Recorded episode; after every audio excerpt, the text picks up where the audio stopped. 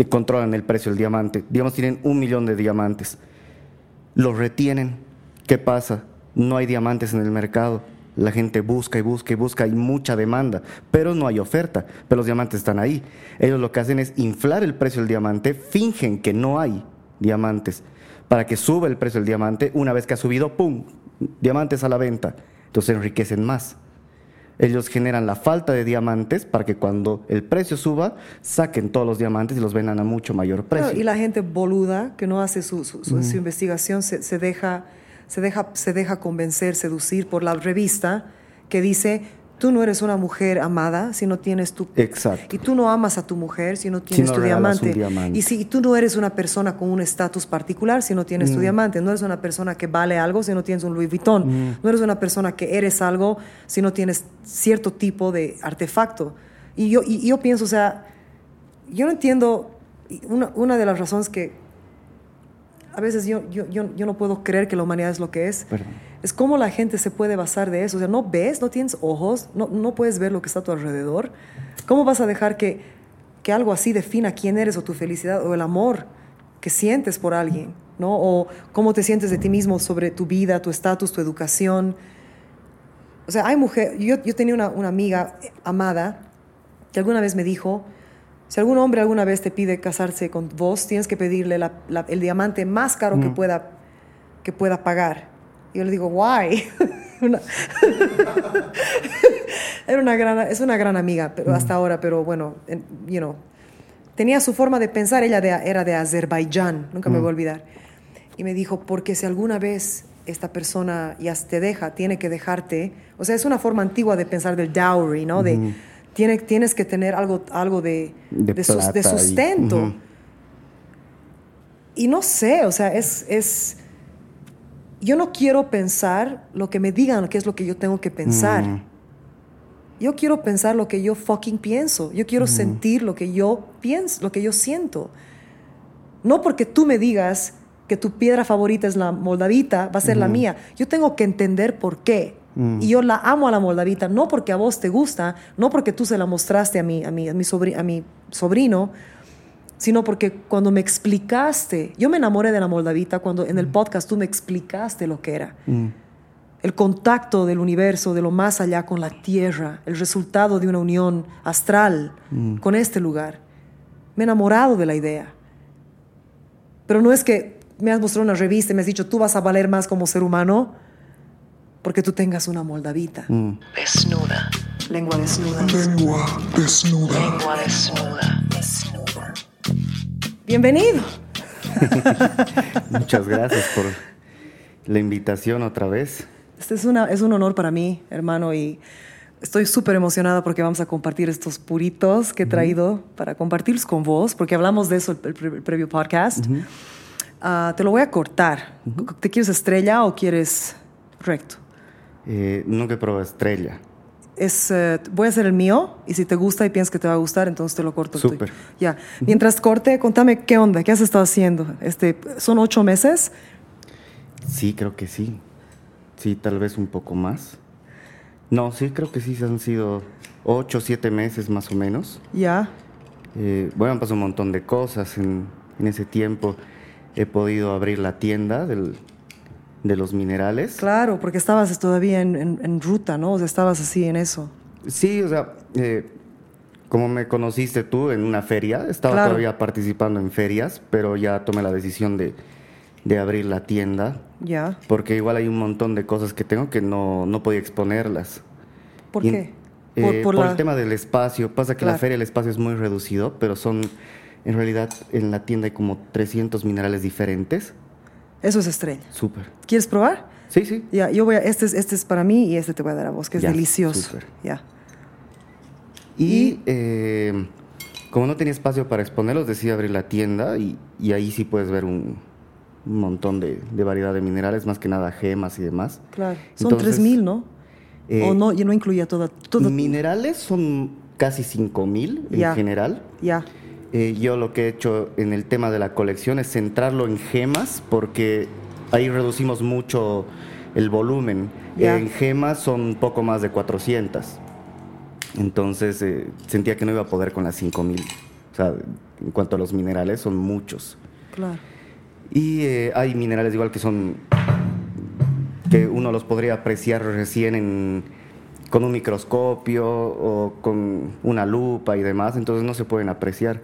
Y además las gemas son lo más bonito que hay, para mí, en el tema del coleccionismo de, minerales en general. Entonces centré toda mi colección a las gemas, que sí es un poco más... Eh, es un poco más complicado porque las gemas son más raras que cualquier otro mineral. Claro pero el, volumen es menor de la colección.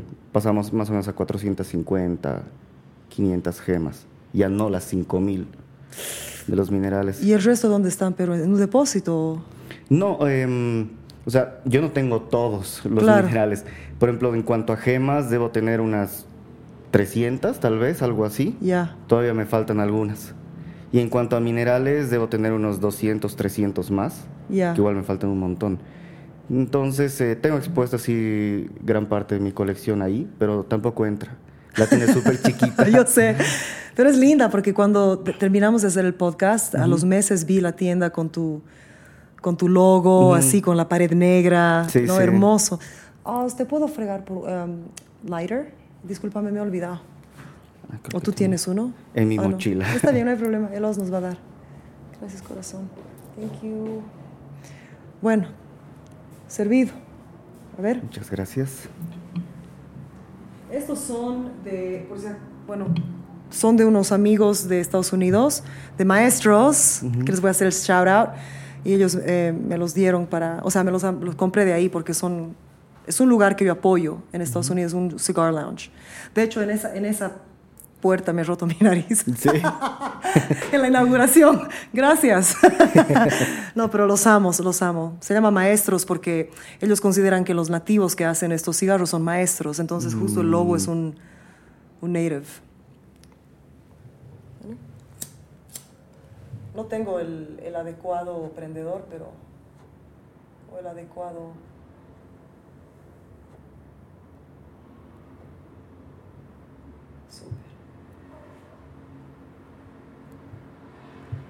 ¿Sabes fumar puros? Mm, más o menos, sí. Pero la forma en la que estás prendiendo es bien de alguien que sabe.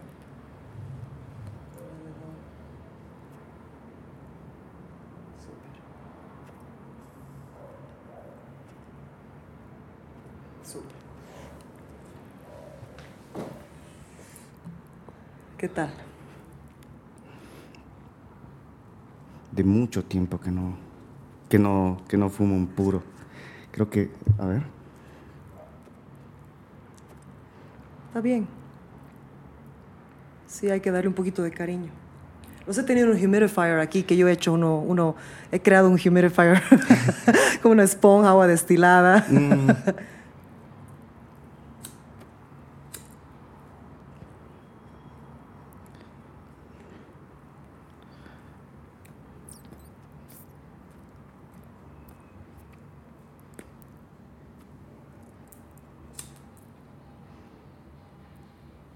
Qué rico que es, ¿no? Está deli, sí, sí. No estoy, he perdido la costumbre un poco, lo siento bastante fuerte, pero así es, ¿no? Es que, sí, es. Es que pasa que antes sí fumaba eh, cigarrillos que sí eran fuertes, pero ahora por el tema del, de lo que se impregna y demás, el, claro, humo, es otra cosa. he empezado a fumar cigarros más suaves, entonces he perdido la costumbre un poco. Claro. Pero sí está deli. A mí me gusta porque me da mucho placer. O, sea, o, sea, no puedo fumar, este entero no lo voy a fumar, de hecho, lo voy a fumar a mí, porque si no me seca mucho. Y con, cuando mezclas con alcohol hay que tener cuidado. Es difícil acabar uno. Sí. Mm. Este me encanta. Este debe ser más fuerte. ¿Quieres probar este? A, ver, por favor. Prueba este. Gracias. Mm. Claro, este está más fuerte. Sí, es mucho más fuerte este.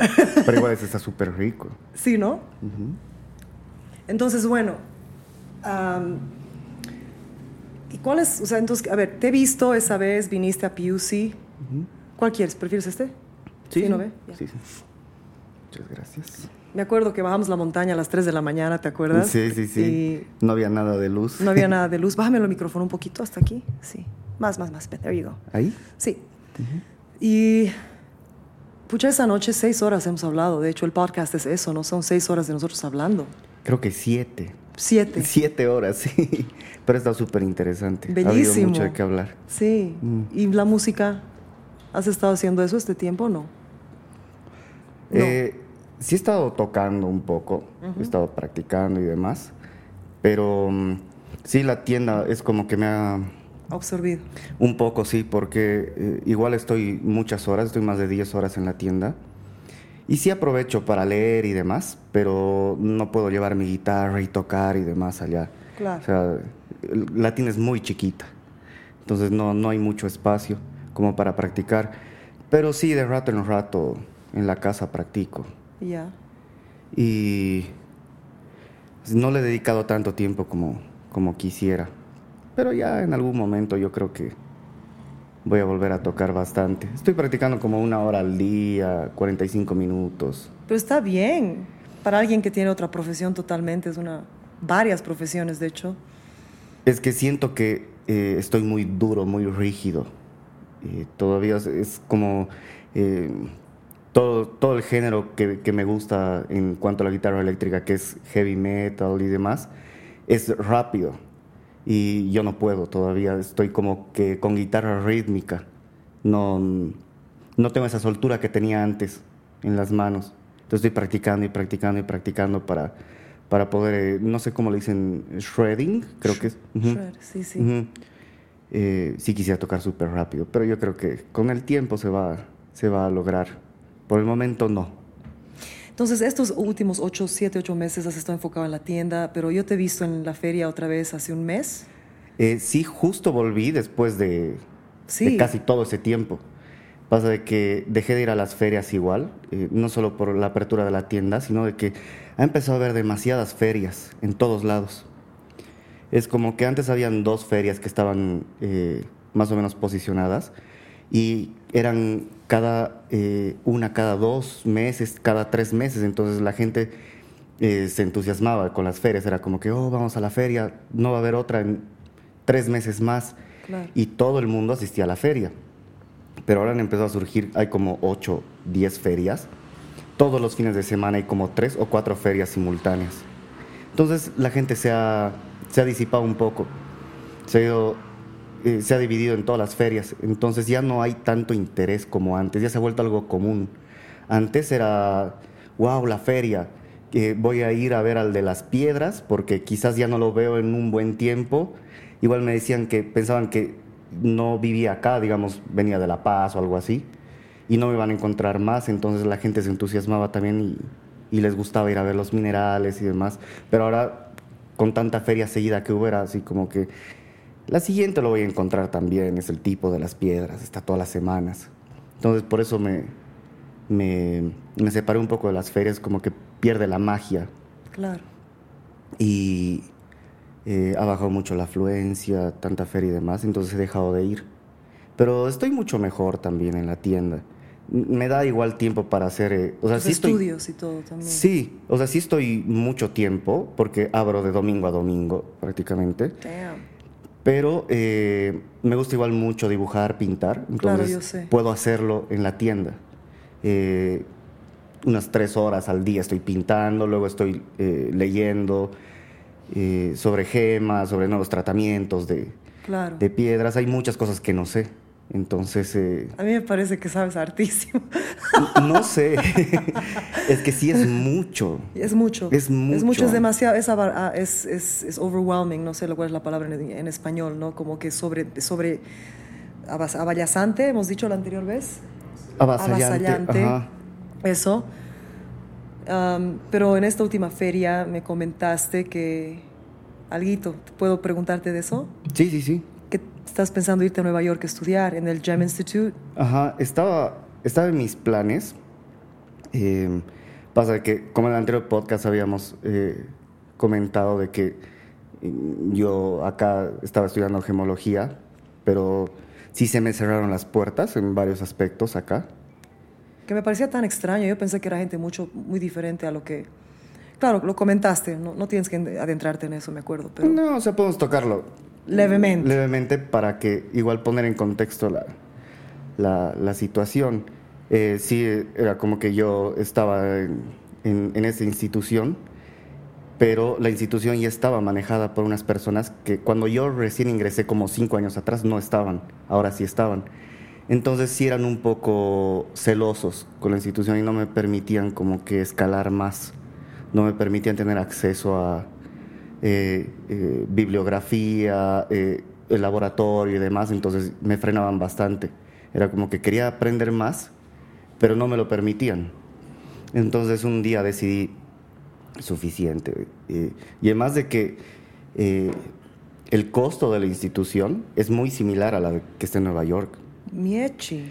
Y eh, esta empresa que es la GIA, que es el Instituto Gemológico de América, es como el Harvard de la gemología, digamos, podríamos decirle. Es la institución con mayor prestigio allá. Y tiene más o menos el mismo precio, entonces prefiero mil veces estudiar claro. ahí. Y además de que, como te había comentado en el anterior podcast, igual eh, sí quiero ver muchas cosas. Yo sé, no solamente, no solamente. Muchas cosas. Tienes muchos intereses como yo. Es, es, un problema. Sí. Es un problema. O sea, es, es hermoso, pero es un problema. Mm. Hemos hablado de eso la anterior mm. vez porque necesita el mundo definirte, ¿no? O sea, mm. hay una necesidad de definir al individuo, a, definir la carrera, a definir el enfoque, la especialidad. Y gente como tú y yo no somos así. Mm. O como el, el, el Oz allá que está allá, que también es músico, escritor, pinta, baila, le interesa, o sea, somos varios, muchos seres humanos así, pero que nos encajan, ¿no? Creo que siempre estamos en la constante búsqueda del, de, ¿cómo podría decirte? Del, de encontrarse, tal vez. O sea, eh, por lo menos en mi caso, eh, que desde chiquito sí hice muchas cosas, desde muy pequeño, y era como que hacía algo y luego me interesaba otra cosa y me metía de lleno, luego me interesaba otra cosa y me metía de lleno, así progresivamente, y era como que nada me, me llenaba. Entonces siempre estaba en la búsqueda de algo que, con lo que me pueda quedar un muy buen tiempo, porque tampoco es definitivo todo, ¿no? O sea, no es que te vas a dedicar hasta tu último día a algo, tal vez alguna circunstancia, algún país nuevo que vayas a visitar y demás, te hace cambiar tu perspectiva. Es como que el Gabriel de La Paz no es el mismo que el Gabriel de Cochabamba. Me acuerdo esa charla que hemos tenido de La Paz, viejo. Todo, mm. Había toda una hora hemos hablado de La Paz y de tu experiencia. mm. Súper densa. Que también ha formado tu carácter para lo que estás haciendo ahora, ¿no? Cosas buenas, cosas malas, pero todos, todo ese tipo de, esa acumulación de, cosas en lo que te, lo que te forja como, como individuo eh, diferente, digamos, de, los demás. Yo sé que posiblemente muchas personas han pasado por cosas buenas o malas como yo, pero cada quien lo experimenta a su forma. Eh, gente que conoce, eh, trabajos que haya tenido, estudios que haya desarrollado y demás, te forma como individuo. Entonces, pese a todo, yo estoy bien. O sea, no me quejo, no me arrepiento de, prácticamente casi nada. ¿Casi? casi. ¿Y de qué te arrepientes? Em, pasa de que, no sé si, si habíamos comentado en el anterior podcast, a mí me encantan los animales. Yo sé, claro. Hemos tenido las últimas dos horas, hemos hablado de Puerto Suárez, de los animales, de todo, de las abejas. de Entonces, o sea, mi sueño, siempre veía Animal Planet y mi sueño era estar ahí con los animales. Quise ser fotógrafo, ser zoólogo también y no lo hice. Y sí me hubiera gustado eh, en parte estudiar zoología. ¿Por qué no lo hiciste? Em, fueron varias cosas. Eh, igual conocí un biólogo cuando estaba a punto de estudiar y me dijo, no estudies biología. O sea, no hay trabajo, eh, te vas a morir de hambre, lo clásico. Y te tiene que gustar mucho para que realmente es como que con lo poco que te va a generar, te, tiene que gustar mucho como para que te satisfaga. No te va a dar muchos ingresos, pero lo haces por gusto, por pasión. Y entonces me dijo, no, no estudies, no estudies biología. Y él es biólogo. Y, entonces eso sí me frenó un poco. Es que también igual quería estudiar veterinaria. Pero me he dado cuenta que no puedo ver un animal sufrir. O sea, sí es contradictorio. Es como que si estudiara veterinaria podría ayudar a animales. No, pero, eres sensible, claro, a los soy animales. Muy, muy sensible. No podría, qué sé yo, ver un, un animal morir delante de mí y demás, entonces me marcaría siempre y no me quisiera volver insensible tampoco a eso.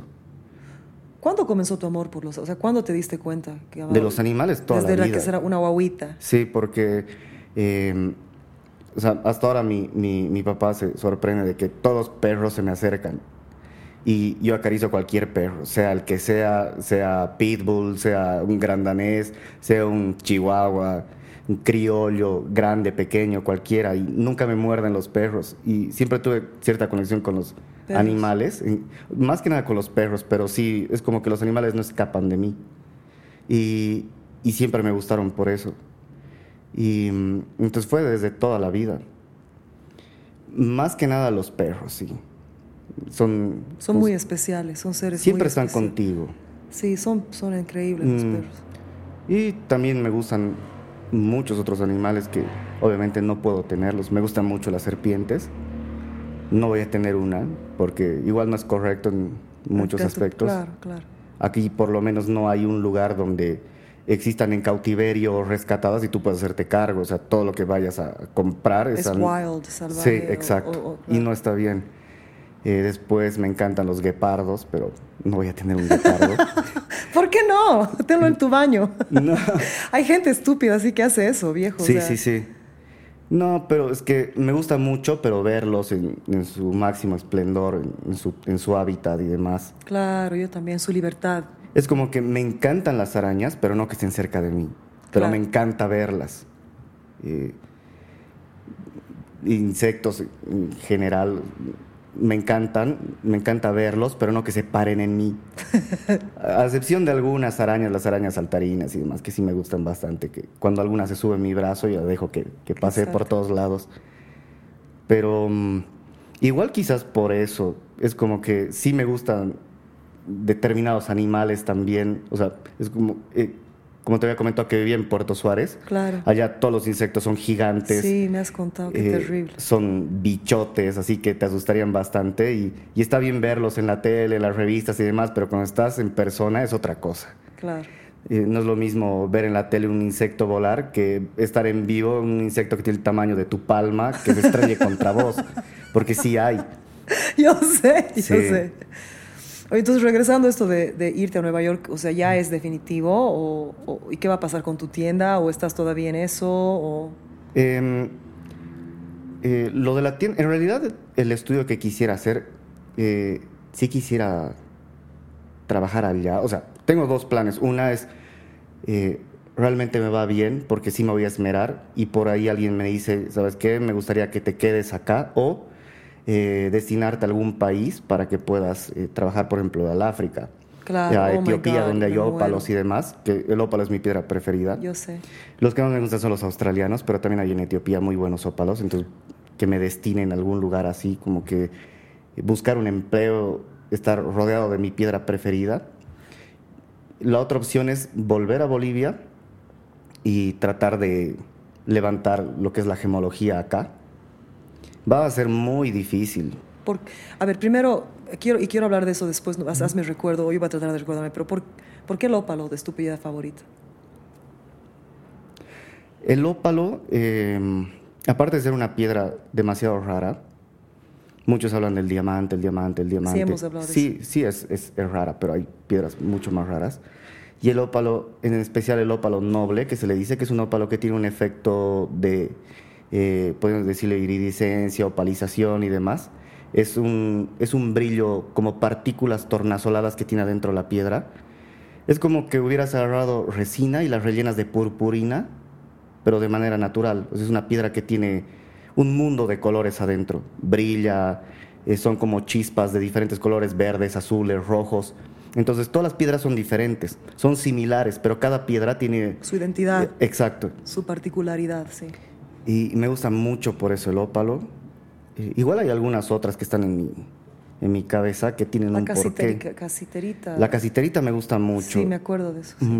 es, por ser una piedra eh, que tenemos de muy buena calidad en Bolivia y es muy rara y acá no la aprecian. O sea, la destruyen para extraer el estaño, que es la mayor mena de estaño que existe, y no aprovechan como gema. Y en otros países están muriendo por tener una casiterita. Me has hecho hecho un intercambio con alguien que estaba buscando casiterita, creo, era otra piedra, me estoy confundiendo. Haces varios intercambios, ¿no? Con tu... Sí, eh, hago varios, no, pero creo que te había comentado una persona que quería eh, la persona creo que vivía en Estados Unidos. Sí, quería... Y, me dijo que quería casiteritas súper baratas y... Claro, no existe, o sea... O sea, sí hay, pero él pensaba que yo iba a vender a precio de gallina muerta. Y no es así, la casiterita es muy rara. Es como... Eh, sentía que era como un tipo que quería aprovechar. Claro. Eh, así como que voy a ir a Bolivia y me van a vender a precio regalado y, si buscas en, en, eBay y demás, son piedras muy costosas, ¿no? ¿Por qué la casiterita es tan popular ahora? Acerca tu micrófono un cachito hacia vos. Es, Desde aquí, desde el brazo. Ya. Sí. There you go. There you, perfect. Sí. Em, en ciertos países sí es más. Eh, en Estados Unidos es popular porque la piedra tiene mayor dispersión de luz que posiblemente que el diamante, entonces brilla mucho más, tiene un brillo particular. Y además de que es súper rara la piedra. O sea, estamos hablando de, que de toda la casiterita que se extrae en el mundo, un pequeño porcentaje es facetable y un muy pequeño porcentaje tiene el color eh, característico que es un, eh, un champán, más o menos. Sí como diamante amarillo, digamos, una cosa así. ¿o? Un intermedio, más o menos. Y, y, encontrar una piedra limpia, o sea, limpia me refiero a que libre de inclusiones, de impurezas, de, de fragmentos por dentro y demás, es muy escaso. Y además de que eh, lo que yo pienso, ¿no? La gente tal vez ya se ha aburrido de las piedras clásicas y está buscando otras alternativas. Hay piedras que son abismalmente más raras que, el diamante y que le están tirando bola de a poquito. Eh, la, la Bixbita, que es una piedra eh, roja, que la conocen como esmeralda roja, es abismalmente más rara que el diamante. Yo, hemos hablado de esto y lo voy a decir otra vez, yo detesto los diamantes, viejo, detesto todo lo que significan, mm. detesto todo lo que el mundo piensa de ellos, detesto que es una marca como de estatus, porque es una, es, es, una piedra preciosa, o sea, ¿por qué? Me molesta, siempre me molesta. Mm. Me molesta, digamos, la pedida de mano con el diamante. Me, me, molesta lo que eh, significa en el África. Mm. No sé, nunca me ha gustado. Y, bueno, hemos hablado de eso anteriormente. Y tú, tú me has mm. dado la razón, pero también me has, explicado que por qué es tan deseada esa piedra. ¿no? Es, es, la publicidad también que han hecho los de The Beers, ¿no ve? Eh, creo que fue Tiffany. Tiffany, sí, sí, sí. Tiffany fueron los que dijeron, el diamante es para pedir la mano y nada más. O sea, si no entregas un diamante, no, no es legítima tu pedida. Sí, o, no mereces que acepten si, si tu anillo no tiene un diamante. Claro. Pero es que, o sea, brevemente voy a hablar. O sea, para mí el único motivo por el cual el diamante merece cierta posición es porque es duro. Claro, es fuertísimo. Y eh, brilla, va a brillar toda la vida. Eh, creo que te expliqué lo de la dureza. La, eh, la dureza. Eh, existen varios tipos de dureza, ¿no? Una es la dureza en la escala, o sea, se mide por la escala de Mohs, que va del, del 1 al 10. El 1, podemos decir, es el talco, el 10 es el diamante. Con dureza me refiero a la resistencia a la abrasión. Un mineral puede rayar a otro, digamos, si tú lo agarras y lo rayas, si este mineral es más duro, va a causar daño a este, va a generar una raya. El diamante es lo más duro que hay, entonces nada lo va a rayar, a excepción de un diamante. Casi todo el polvo que, que, está eh, eh, encima de, qué sé yo, digamos, supongamos si hubiera polvo aquí en el micrófono, ese polvo estaría hecho de cuarzo en, la mayoría de, de, su composición. Como el cuarzo tiene dureza 7, no va a rayar al diamante. Eso quiere decir de que eh, por erosión, por el viento, por limpiar la piedra y demás, no lo vas a dañar. Entonces va a brillar. Por siempre. Por siempre, a no ser de que agarres polvo de diamante y... Claro, eh, pero es muy raro que pase eso, entonces la piedra va a brillar prácticamente siempre. Por ese motivo es que el diamante sí... O sea, merece, su, lugar. Merece su lugar, exacto. Y sí, tiene un brillo especial, una dispersión de luz, una refracción particular, brilla de cierta forma muy bonita, bastante brillosa, pero hay otras piedras que también tienen buen brillo, como la mosainita, que no es tan rara como el diamante. De hecho, la usan para imitar al diamante, pero igual tiene un brillo fantástico. Después hay tipos de facetas del corte, que una piedra de cierta característica puede hacer que brille bastante con un buen corte. Claro, pues, no hay es, necesidad, el corte. digamos. Claro, claro. Thank you so much. You're the best. Thank you. Muchas gracias. El Oz es lo máximo.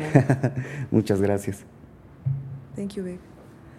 Y, pero volviendo al tema del, del- de lo del diamante, o sea, en cuanto a que, que- ¿Quieres probar? Después ya. ah. no te preocupes, volviendo al tema de por qué no te gusta el diamante y demás, o sea, sí estoy a- eh, de acuerdo en muchos aspectos, porque sí hay piedras que son para mí mucho más lindas. Pese a que hay diamantes igual que son preciosos, hay diamantes azules, hay diamantes Eso, eso rojos es hermoso. y verdes. Pero a ver, por ejemplo, cuando has hablado de esta piedra de- en Estados Unidos, la casiterita que tiene todo este brillo, o sea, ¿por qué es lo que hace que una piedra sea rara? La composición, o sea, eso, eso quiero que hables. ¿Te doy más luz? Sí, vas a Eh, necesitar. sí, creo que se me ha apagado. Tranqui. A ver, espera un cachito, por favor.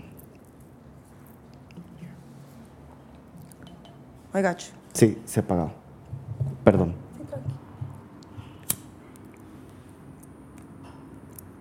A ver, va a probar. No puedo tomar esto sin, sin brindar con vos. Tan rico este, este único, es delicioso. Mm. Vino único, es un tanat, ¿no? Me alucina el tanat. Recién aquí en Bolivia me empezó a meter al tanat. Allá, allá le metía más ca- cabernet. Salud, corazón. Saludos. Salud. Lo voy a probar por primera vez. Desde hace mucho tiempo quería probar este, el único. Es delicioso. Increíble los vinos de nuestra tierra hoy. Han hecho tan buen trabajo, siguen haciendo. Tiene su particularidad, Oh. es un vino, o sea, tiene su marca, su estampa de la tierra, ¿no? Pasa que igual quería elegir este vino porque eh, hubo una, una, podemos llamarle competencia de Tanat en Francia. Ya. Y este vino salió como segundo mejor vino Tanat en el mundo, en una cata a ciegas.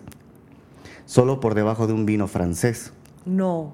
que era un francés de muy alta gama. Y este vino ganó como el mejor vino tinto de Sudamérica y de Centroamérica. No mames, ¿cuándo?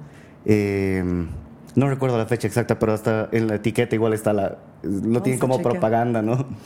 Pero sí, si buscas, eh, te dice segundo mejor Tanat del mundo y mejor vino tinto de todo Centro y Sudamérica. ¿A vos te gusta el vino francés?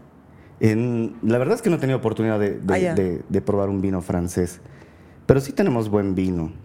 A Acá. mí me gusta, sí. Se dice que este tipo de, de uva, de Tanat, es, se da muy bien acá en, en Muy Bolivia. Mm. bien, por eso te digo, yo nunca le daba bola hasta, hasta, hasta este último viaje, este último año que he estado aquí como conejo y llama de arriba abajo de las montañas. Me encanta. Y, este- a mí, y, me, y me gusta servirlo así un poquito más chill, o sea, más, más friecito que el room temperature, ¿no? Que la temperatura del, del- del cuarto, ¿no? Le saca más Eh, sí, normalmente yo los vinos eh, que son blancos, podemos decirle, o vinos claros, eh, sí tomo un poco más fríos. El, el tinto no, pero sí voy a comer algo. Pero si no voy a comer nada, me gusta que esté así un poquito Un poquito friecito. chill, claro. Ajá. Sí, me Ya, gusta en- mucho. entonces, ¿qué, qué es lo que hace? Regresando a esta, a esta pregunta, porque me interesa mucho saber, o sea, lo dijimos la otra vez, pero igual me, me encanta saber, ¿qué es lo que hace que una piedra sea rara? Que una, que una gema sea rara, o sea, la rareza, de ¿cómo se define? Em, bueno, es, es, eh, lo voy a tratar de explicar algo eh, sencillo. sí. Eh, son diversas, diversos motivos por el cual una piedra es rara. Uno es eh, que, qué cantidad hay en el mundo de esa piedra. Ejemplo, la bolivianita solo existe acá en Bolivia, que en realidad se llama ametrino la piedra, que la- tal vez gente que, que ve el podcast, que sea de otra parte del mundo, tal vez la conozca como ametrino Ametrina. y no como bolivianita. Eh, tengo entendido que hay en otros países, creo en Estados. Unidos y en África, si no estoy mal, pero ninguna de calidad gema. O sea, que sea transparente, que tenga el color apropiado y demás. Es como una muestra que se llama specimen, que es para tenerla ahí como muestra y nada más. Pero calidad gema solamente existe acá en Bolivia. Entonces eso es un determinante de la rareza también. Eh, que solamente hay en un lugar, como la tanzanita, que solamente existe en Tanzania. Entonces es una piedra mucho más rara que el diamante, porque solamente existe en esa área. También la cantidad de, ese, de esa piedra que existe en esa área. es como eh, la Bixbita, esa piedra que te dije, que es una esmeralda roja. Eh, hay muy pocas. Hay muy, muy, muy pocas. Creo que eh, uno de los mayores, de los yacimientos más importantes es Utah. Y se encuentran muy, muy, muy pocas. Pese a que es uno de los pocos yacimientos, hay muy poca cantidad de esa piedra. Otra es de que haya muy poca piedra de buena calidad porque igual puede haber bastante material, pero ninguno de calidad apropiada como para cortarla. Ya. Para que sea transparente y demás. Tal vez hay mucho de este material, pero nada nos va a servir para cortar, porque tiene muchas inclusiones, esas impurezas adentro, que em, el color sea eh, muy apagado, no sea tan saturado el color. Entonces son, son varias, eh, varias, elementos. La cantidad que hay en un lugar. Eh, en qué países se encuentra, se encuentra en pocos países o muchos, y la calidad que se puede encontrar de la, de la piedra. Hay, hay algunas piedras que no recuerdo ahorita el nombre de una que solamente se han encontrado creo dos en el mundo, tal vez un diamante rojo posiblemente. Eh, entonces no hay más, no existe más. No sé si me estoy equivocando, tal vez sí, tantos nombres que tengo en mi cabeza ahorita, eh, pero solamente creo que existen dos en todo el mundo, entonces no hay más. Y eso la hace extremadamente rara. O sea, que no es tanto una, un punto tanto de, composición mineral o de composición de la piedra en sí o cosas eh, elementales de la piedra, es más, o sea, literalmente es una quantity versus quality, o sea, dónde se encuentran y cuántas hay, básicamente. Sí, y qué calidad. Y qué calidad, claro, entonces... O sea, es eh, cantidad, calidad y locación. Claro. Eh, porque igual hay, eh, por ejemplo, la esmeralda, eh, muchos dicen que la colombiana tiene un color particular, entonces es mejor. Es, medio, medio verde amarillento. Es, es más verde, tipo botella de Heineken. Eso, eso. Ajá. Que no me, no me gusta mucho. ¿Sí? No offense. No, te cuento. A mí sí me gusta mucho la esmeralda, pero creo que hay esmeraldas hermosas en otros lugares también. En Pakistán hay muy buenas esmeraldas. En Zambia hay muy buenas esmeraldas que tienen un leve tono azuladito. Eso, muy, muy, muy eso me parece más esmeralda a mí que, el de Colombia. Y tengo entendido un estudio que hicieron que tiene levemente una dureza superior, la de Zambia. Entonces, como habíamos hablado de lo del diamante y demás, puede permanecer brillando más tiempo. Eh, y creo que la esmeralda de Zambia tiene eh, una dureza muy eh, pequeñita, pero superior a la de Colombia. Pero sí, la colombiana tiene un color especial que difícilmente se encuentra en otro lugar. Mm. Entonces, es eh, sí muy bonita. Eh, eso hablando del tema de la ocasión. Ahora, en el tema de los ópalos, hay ópalos hermosos en varias partes del mundo, pero el australiano es mucho más caro y tiene también su porqué, porque em, dentro del ópalo hay mucha agua y lo, los cambios bruscos a la temperatura hacen que la piedra se opaque y pierde ese color y la transparencia que, tiene. Cosa de que eh, el ópalo australiano es mucho más resistente a los cambios bruscos de temperatura y demás. Entonces no es una piedra de tanto cuidado como eh, sería un ópalo eh, etíope o un ópalo de fuego mexicano, que igual son hermosos. Los ópalos de fuego son rojizos, naranjas, que también tienen esa, ese brillo característico como de destellos adentro. Me encanta el ópalo mexicano. El ópalo brasilero es similar al etíope, pero el australiano igual tiene un color especial que se llama ópalo negro. No es porque sea negro, sino el ópalo es muy oscuro. Es un azul súper oscuro. Uh. Pero tiene destellos eh, rojos, amarillos, verdes, pero con un fondo oscuro azul. Y la piedra es hermosa, solo que igual es demasiado costosa puede llegar a costar miles de dólares el quilate y el quilate no es nada. Es eh, como 0,2 eh, de gramo más o menos el quilate, o sea, no es nada. Es una piedra de la mitad de la uña, de la mano, digamos. Y hasta menos. Y puede llegar a costar miles de dólares el quilate, cosa que en el ópalo etíope no pasa, es mucho más accesible. Y en el brasilero también. Entonces ahí igual eh, la piedra vale también por su locación porque todos saben que el ópalo australiano, posiblemente en características físicas y químicas, es mejor en cuanto a la dureza y demás, o sea, la resistencia. Ya.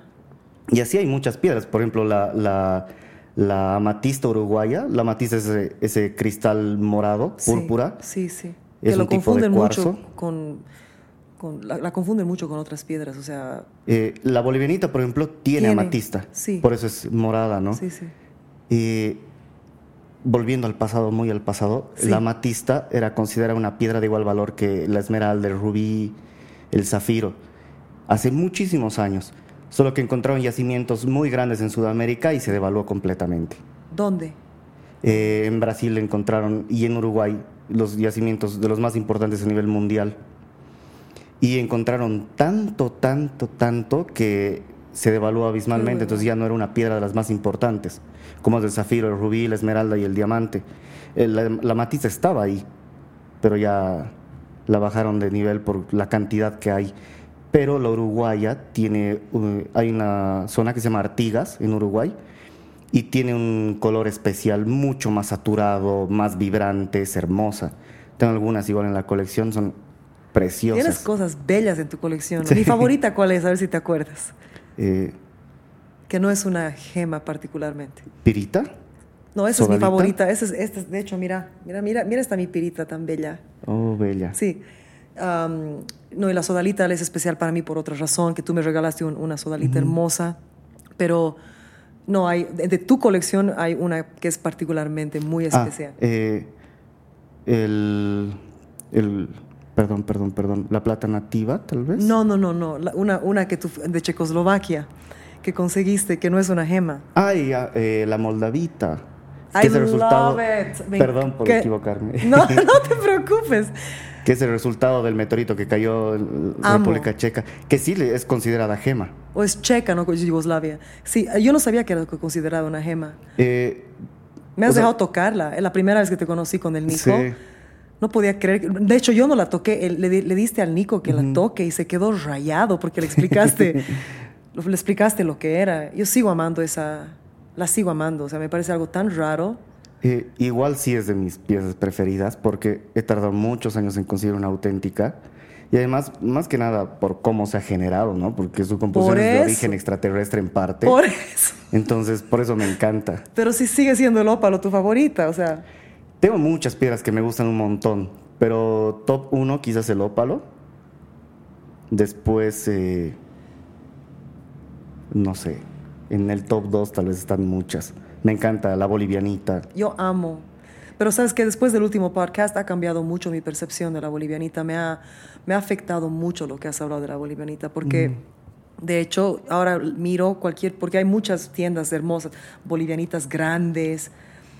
Pero ya no la miro de la misma forma porque, por lo que me has explicado, ¿no? Un poco el abuso, cuánto la gente sufre al sacar la piedra, que no se le dé el valor, que la cortan mal. Hay horribles piedras, o sea, han hecho, es como que las han las han butchered, o sea, las han cortado como sea, la carnicería total, ¿no? No han considerado... No, y además de que en el tiempo, por lo menos del primer podcast que grabamos hasta ahora, eh, ha, escaseado bastante la bolivianita. Cada vez se vuelve más rara, de buena calidad. Es justamente por el tema de la exportación indiscriminada y demás, que se hizo una regulación, ¿no? Para que no salga la piedra en bruto. Eso creo que habíamos hablado igual de que eh, ha perdido mucho el valor o sea, la importancia en Bolivia, porque llevan la piedra en bruto, supone, a China, y allá por una fracción de lo que cobrarían aquí, la facetan, la trabajan. Entonces se pierde todo ese valor que podría tener la piedra si fuera cortada acá. O sea, podría generar empleos y demás. Y al llevarle en bruto estás generando empleos en otro país. Entonces se pierde bastante del, del dinero en el cual se podría vender la piedra. Y mm, eh, entonces empezó a escasear la, piedra, creo yo, por la cantidad de, mineral que se ha exportado. Y yo ya no veo tanta bolivianita en el mercado. Y está entrando mucha bolivianita. ¿De, eh, dónde? había un lugar que me, comentaste. Eh, compré bolivianita de la India. O sea, la llevaron hasta allá, la cortaron y me la enviaron. O sea, se fue de aquí y volvió aquí.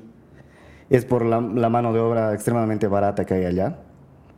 Eh, después bolivianita de China también. Eh, eso, me molesta, me molesta muchísimo, mm. porque yo amo esa piedra, mm. la amo. De hecho, en Sucre, cuando te llamé, no, lo de la plata quemada, es, eso que me mencionaste, es porque en Sucre en Sucre yo te escribí del, del Museo de Minerales y vi, la única cosa que vi en la, de comprar esta, esta plata quemada o plata... Eh, plata nativa. Plata nativa, que me parecía muy interesante, pero realmente no tenía tanto valor y era, era más como una pieza de colección, pero tampoco era algo tan raro, digamos, ¿no? Pero me encantó, me mira, encantó. sí es rara la plata nativa en esa formación de tipo alambres que tiene. Eso, que es bella. Es muy rara, en otros países es muy codiciado tener algo así. Sí. Eh, acá no, no ves tanto porque no, hay tanto interés, digamos, por, por ese tipo de piezas. En otros países sí babearían, o sea, babean por muchos minerales que tenemos acá, que nosotros no le damos importancia. Pero sí es raro, eh, esa formación de plata nativa es rara. Pero sí más que nada es para apreciarla en tu colección. Y, no la, no sé por qué, creo que no la compré porque era en el museo y, quería escoger una pieza más grande, pero no había. Yo fui buscando una, una bolivianita, digamos, ¿no ve? Y tú me dijiste, te están dando precio de... ¿No ve? Pero esa, la única que realmente me llamó la atención fue esa plata nativa, esa piecita chiquitita. Era bella, mm. bella, como para mirarla, mm. ¿no? Y listo. Sí, yo tengo una en mi colección y, sí la aprecio mucho porque igual la gente que entra y dice, ¿qué es eso? Porque se ven como alambres. Y es les digo, es plata. Me dicen, ¿dónde? Están pensando ver algo así súper brilloso, plateado. Pero es plata nativa, nativa. es un elemento que es puro. Es, digamos, el oro nativo. Si oro como tal, su composición es tal y listo. Eso es. Eh, no, no tiene impurezas, algún mineral asociado, nada. Es eh, oro puro de, la plata nativa es plata pura, solo que con cierta forma particular, que puedes encontrar así como eh, si hubiera caído polvito en alguna roca, puedes encontrar plata así, pero su formación más interesante para mí es la, del, la de los hilos de los alambres de, de plata, que sí es raro, pero, o sea, por lo menos para mí sí preferiría encontrar otras cosas. Claro, yo sé. De hecho, no, no, parecías estar muy entusiasmado cuando te mandé la foto. Era como que, sí, es lindo, hermoso, bello, pero estabas como interesado en... Es que el tema es que la tengo. Si hubiera sido algo que no hubiera tenido, te hubiera dicho ahorita.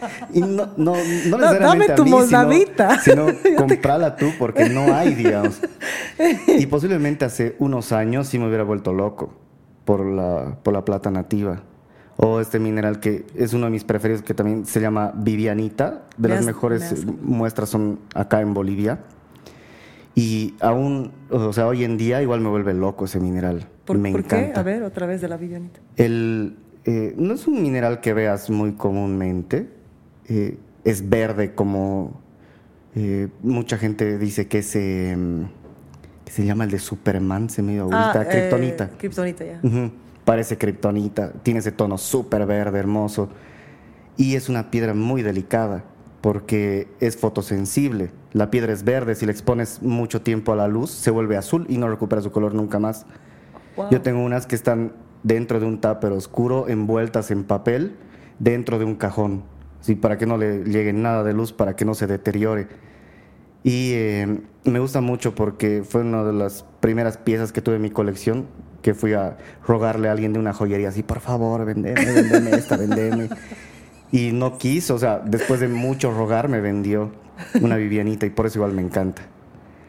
Y entonces eh, es una piedra que todavía me, me, llama mucho la atención, que sí es rara, que si veo una me emociono, por más de que sí tengo varias Vivianitas de diferentes lugares, pero aún así me encanta la piedra. Cada vez que encuentro una es así, wow, qué hermosa. Y entonces, en ese caso de, la rareza, digamos, entre la plata nativa y la vivianita, preferiría una vivianita. Obvio, obvio. No sé si es más rara que la plata nativa en, alambres, pero me gusta mucho más la. De hecho, la, plata que no es nativa no me gusta. ¿Sí? No me, o sea, no. Sí hay piezas de plata lindas, pero no es algo. Nunca me ha gustado así tanto, ¿no? Pero esa, esa pieza que vi me alucinó en realidad. Y, no, sé, no sé por qué no la compré, no estaba tan cara, pero me parecía, creo que, creo que era porque pensé que me estaban sobrecobrando, a pesar de que siento que vale, o sea, todos los minerales. Yo creo que en realidad no, los minerales y, las gemas no se deberían vender, o sea, yo, el valor es tan grande, estás vendiendo algo que es más, mucho más viejo que vos, o sea... Pasa que en el coleccionismo en general, ya. Eh, o sea, el precio es relativo, porque el precio es lo que el, coleccionista quiera pagar por tu pieza. Porque hablando en Bolivia, no hay un mercado. Mucha gente me dice, ¿cuánto es el kilo de tal y demás? Así yo le digo, espera un rato, o sea, sí, quizás hay el precio definido de la plata, del oro, se haya refinado y demás, ¿no? Del plomo, del estaño y demás. Pero de minerales de colección y demás, no hay un precio definido como tal. Quizás de la bolivianita ya está más o menos segmentado por calidad. Por ejemplo, de esta calidad vale 3 dólares del quilate, 5 dólares del quilate, 10 dólares del quilate, 20 dólares y demás. El quilate de piedra, o sea, más o menos está algo definido. Pero del resto de los minerales no. Es como que tú encuentras una vivianita y dices, eh, ¿cuánto tu vivianita? Es un poco difícil ponerle precio. ¿Tú venderías tu moldavita? Eh, en realidad eh, traje algunas y dije, la última que no se venda es mía. Eh, porque sí, traje algunas, eh, mucha gente me pidió y como me costó mucho tiempo conseguirlas, entonces dije, voy a traer algunas. Y dije, la última que se quede va a ser mía. Y luego empecé a buscar porque alguien me ofreció por ella. De hecho, hay una persona que, que, va a la tienda y me dice, quiero tomar la vida, véndemela. Y yo, no, no, no. Y luego le dije, puede ser, voy a buscar si encuentro otra para mi colección, te vendo la mía. Y no encontré, así que posiblemente no, no la venda. Es que es muy raro.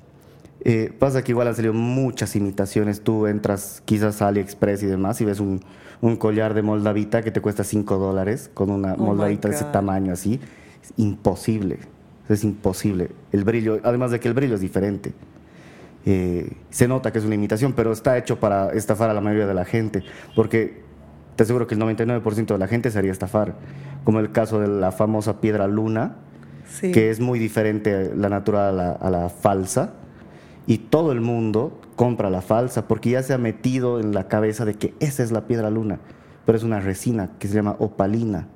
No confundir con el ópalo, el ópalo es una piedra bastante escasa y demás.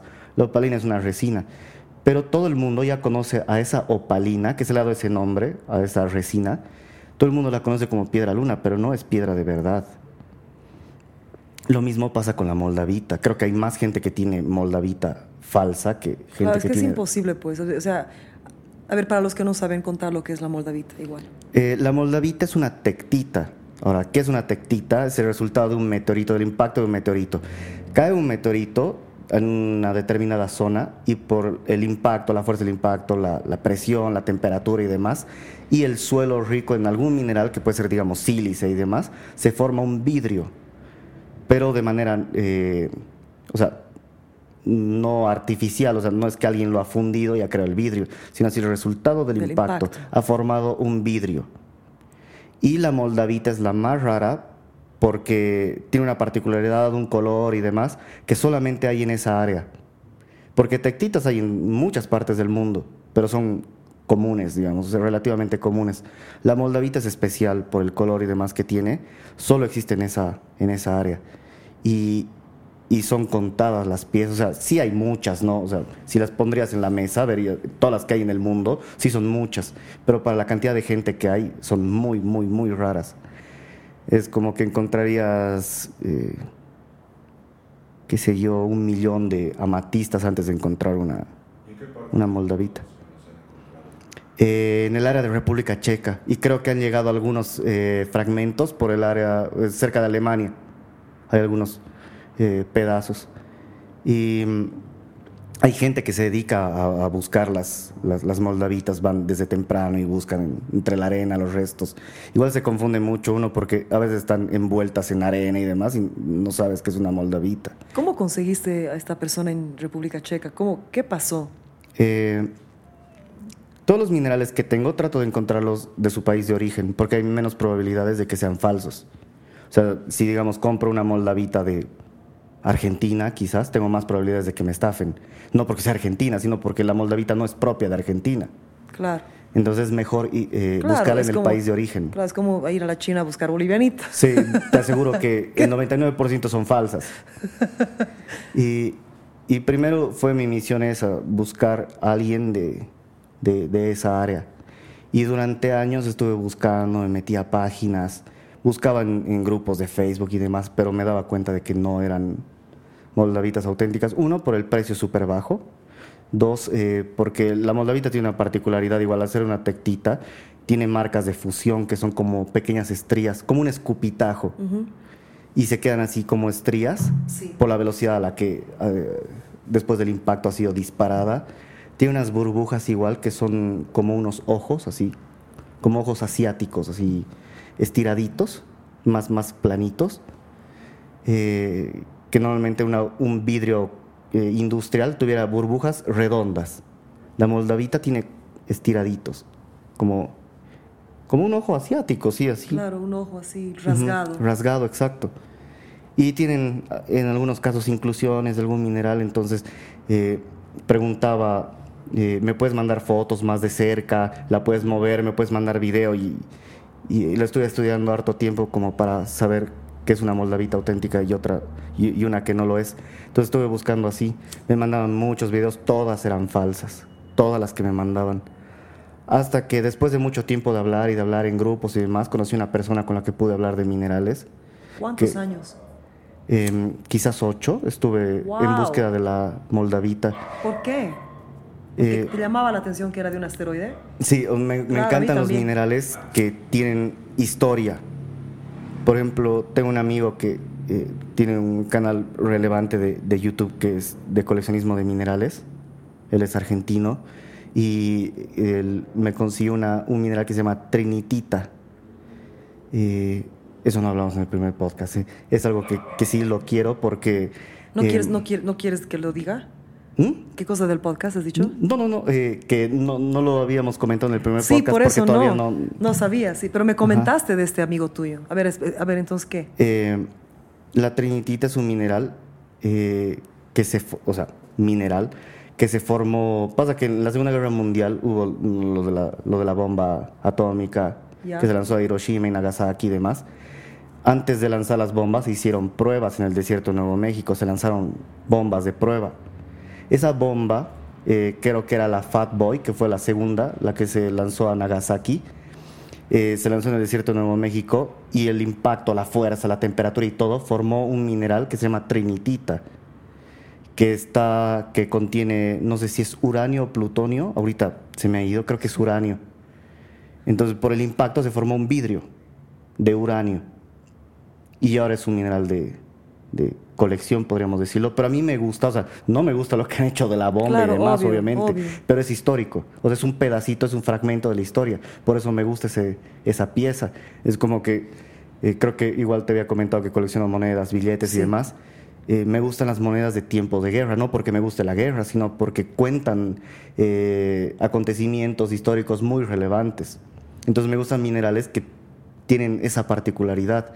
Es como que la moldavita es el, resultado del impacto de un meteorito, no es algo que, que, hay en todos lados, no es algo que se da todo el tiempo. La trinitita me gusta porque cuenta un, eh, un hecho histórico que ha sido el lanzamiento de la bomba, la única bomba, las dos únicas bombas que se han lanzado en la historia. Entonces, por eso me, me, gusta mucho. Después me gusta mucho la casiterita porque igual tiene historia en Bolivia por Simón y Patiño que... Eh, eh extrae el, el estaño, ¿no? Y, la, la, casiterita es la fuente más importante de estaño que hay. Entonces sí tiene historia también la, la casiterita. La bolivianita igual al ser, eh, no porque sea de nuestro país, sino porque solamente existe aquí. Claro, es algo, es algo grande, muy especial. Ajá, entonces sí, sí me gustan ciertas, eh, ciertos minerales, ciertas cosas de colección porque cuentan algo en específico, no solo porque tienes el mineral en tu colección y ya está, o porque tienes una moneda porque es de un país muy diferente al tuyo. No, me gusta que las cosas cuenten una, una, historia. Me gusta igual Gustavo Adolfo Becker y tengo un billete eh, español que tiene a Gustavo Adolfo Becker eh, en, el billete. ¿Por qué te gusta Gustavo Adolfo Becker? Fue uno de los libros que leí cuando era pequeño, en el colegio. De hecho, o sea, te decían, escoge un libro. Y yo pasé y lo escogí y me gustó. nada más. Por eso ese es un gusto desde, desde pequeño. Y entonces, eh, sí, eso, ese tipo de detalles que me llaman la atención. Em, tengo algunas monedas, por ejemplo, de, de, eh, de la Unión Soviética, de la Alemania nazi, que no estoy a favor tampoco para nada, pero es un hecho histórico. Después de una moneda de un centavo de Estados Unidos que es de, creo que te comenté en el primer podcast, que las monedas de los pennies, los Lincoln Penny, normalmente están hechos de cobre, pero esa no está hecha de cobre, está hecha de, si no estoy mal, es de níquel. Ya. Porque el cobre se usaba en las municiones. En la Segunda Guerra Mundial faltaba cobre. Entonces dejaron de producir las monedas de cobre para hacerlas de ese material. De hecho, hay una moneda ya de 5 centavos, había, ya no hay después de la pandemia, que se llama nickel. Sí, sí, sí, conozco. Claro, claro. Y em, entonces esta moneda de determinadas fechas, por falta de, de, cobre para, para, la munición para la Segunda Guerra Mundial, se hizo de otro material. Entonces es una moneda plateada en medio de todas las color cobre. Y por eso me gusta mucho, porque es rara, porque cuenta un hecho histórico, porque fue acuñada en tiempos de la Segunda Guerra Mundial y demás. Entonces tiene una particularidad, digamos, diferente de, todo el, resto de las monedas. O algún billete que haya sido hecho por algún artista o alguna moneda que haya, que haya sido acuñada o diseñada por alguien en especial. Ese tipo de cosas me llaman mucho la atención. Y por eso colecciono, en realidad. Me, me, gusta atesorar hechos históricos, cosas interesantes. Tengo una moneda de McDonald's, es un token en realidad, de Estados Unidos que cambiabas por una cheeseburger. Y, me gusta porque es diferente, es una ficha para cambiar por una hamburguesa, no las fabrican ya hace mucho tiempo. Entonces por eso me gusta, porque es interesante, es diferente. Y esta cuestión de ir a Nueva York, ¿qué, otras cosas quisieras hacer? Bueno, esta búsqueda, has hablado de la búsqueda anteriormente, ¿no? de esta, este anhelo tremendo de, buscar, de encontrar todas estas cosas que buscas, tus intereses, tus coleccionismos, tu obsesión con tus animales, el arte, la música, idioma, no me acuerdo que hablamos un montón de cosas, pero ¿cuándo tú crees que va a ser suficiente? Eh, no creo que termine de, interesarme por cosas. ¿Qué, quieres hacer en Nueva York aparte de, estudiar gemas? O sea, creo que muchas de las cosas que quisiera hacer es lo típico, así de que toda la vida te has criado viendo televisión y cine basado en Nueva York y demás. Y entonces sí me gustaría ver todo lo que he visto en películas, en revistas y demás, verlo en persona. Eh, me gusta el hecho de que sí, culturalmente, o sea, según he leído, hay mucho por ver. Demasiado. En tema de, qué sé yo, de, música, de pintura, hay muchos lugares en los que puedes acceder, museos, hay museos de todo. De todo. Eh, Hasta de la tolerancia. Sí. Hay un museo del Museo de la Tolerancia. Mm. Nunca he ido pero es que habían otros museos que me interesaban no, además de que creo que Nueva York es así como que una de las ciudades más importantes del mundo y normalmente todo lo que esté en un lugar tan importante tiene cierta calidad también. No es que, digamos, supongamos, si, si, buscas un museo quizás de numismática, que es la colección de monedas, no van a tener cualquier moneda ahí, van a tener monedas impresionantes, súper raras que quizás no encuentres en otro lugar. Entonces todo ya está quizás posiblemente a otro nivel, según tengo entendido vas a un museo de minerales y quizás sea uno de los mejores museos del mundo. Pese a que eh, una de las cosas que más quisiera es visitar el Smithsonian en Washington, que es uno de mis eh, propósitos en la vida. ¿Por qué? Porque em, tiene una colección de minerales impresionante. Eh, ahí está el diamante Hope, que es uno de los diamantes más raros del mundo y es uno azul. Ese de que de la familia que estaba maldita, está no maldito, sé qué, sí, que está maldito. Y Me gustaría verlo. Eh, todo lo que hay en el Smithsonian es lo máximo en su, en su rama, digamos. Es como que el mejor diamante está ahí, digamos. Eh, después, eh, si quisiera ver algunos fósiles, quisiera ver un T-Rex. Fui al Museo de Historia Natural en, en Buenos Aires, que supuestamente, o sea, hay un T-Rex gigante y demás y todo, pero un amigo me dijo, no, son réplicas sí hay museos, o sea, sí hay fósiles de verdad ahí, pero todos los saurios así gigantescos claro, no han sido, son... han sido recreados también, Ajá. completados. Y yo entré y dije, wow, y mi amigo me dijo, no, no es de verdad. Y, Te he ido hasta Buenos Aires. sí. no, pero Buenos Aires es bello. Es hermosa la ciudad. Yo me he enamorado de esa ciudad. ¿Este año has viajado? Sí, sí. ¿Este año fuiste? Sí, sí. ¿Después del podcast? ¿O no? Eh, antes. ¿Qué fecha fue el podcast? No me acuerdo. En enero, febrero. Fue después. Fui eh, en marzo, creo. Ya. Fui para un concierto. Tocaba Motley Crue con Def Leppard y eh, Rata Blanca. Y Motley Crue me encanta porque ahora ingresó mi guitarrista preferido, que es John Five. Es como que siempre quise verlo. Era el ex guitarrista de Marilyn Manson. O sea. No, no, no, hermoso. Pasa de que él es un. O sea, muchos dicen es un prodigio de la guitarra, solo que en esa banda no podía explotar su potencial porque los riffs y demás eran muy eh, sencillos. Y él tiene mucha habilidad, entonces empezó su trabajo como solista y demás, es impresionante. tipo toca guitarra española igual y es increíble. Y desde, de hecho él fue el motivo por el cual agarré una guitarra por primera vez y toda la vida quise verlo. Entonces dije, se separó de Marilyn Manson, aquí nunca va a llegar Manson, así que no voy a poder ver a John Five. Después se fue a otra banda, la cual nunca ha llegado aquí. Y resulta que a mí me gusta mucho Motley Crue. Y un día en, en internet eh, salió el guitarrista de Motley Crue, que igual me gusta mucho, y entró John Five. Y casi mueres.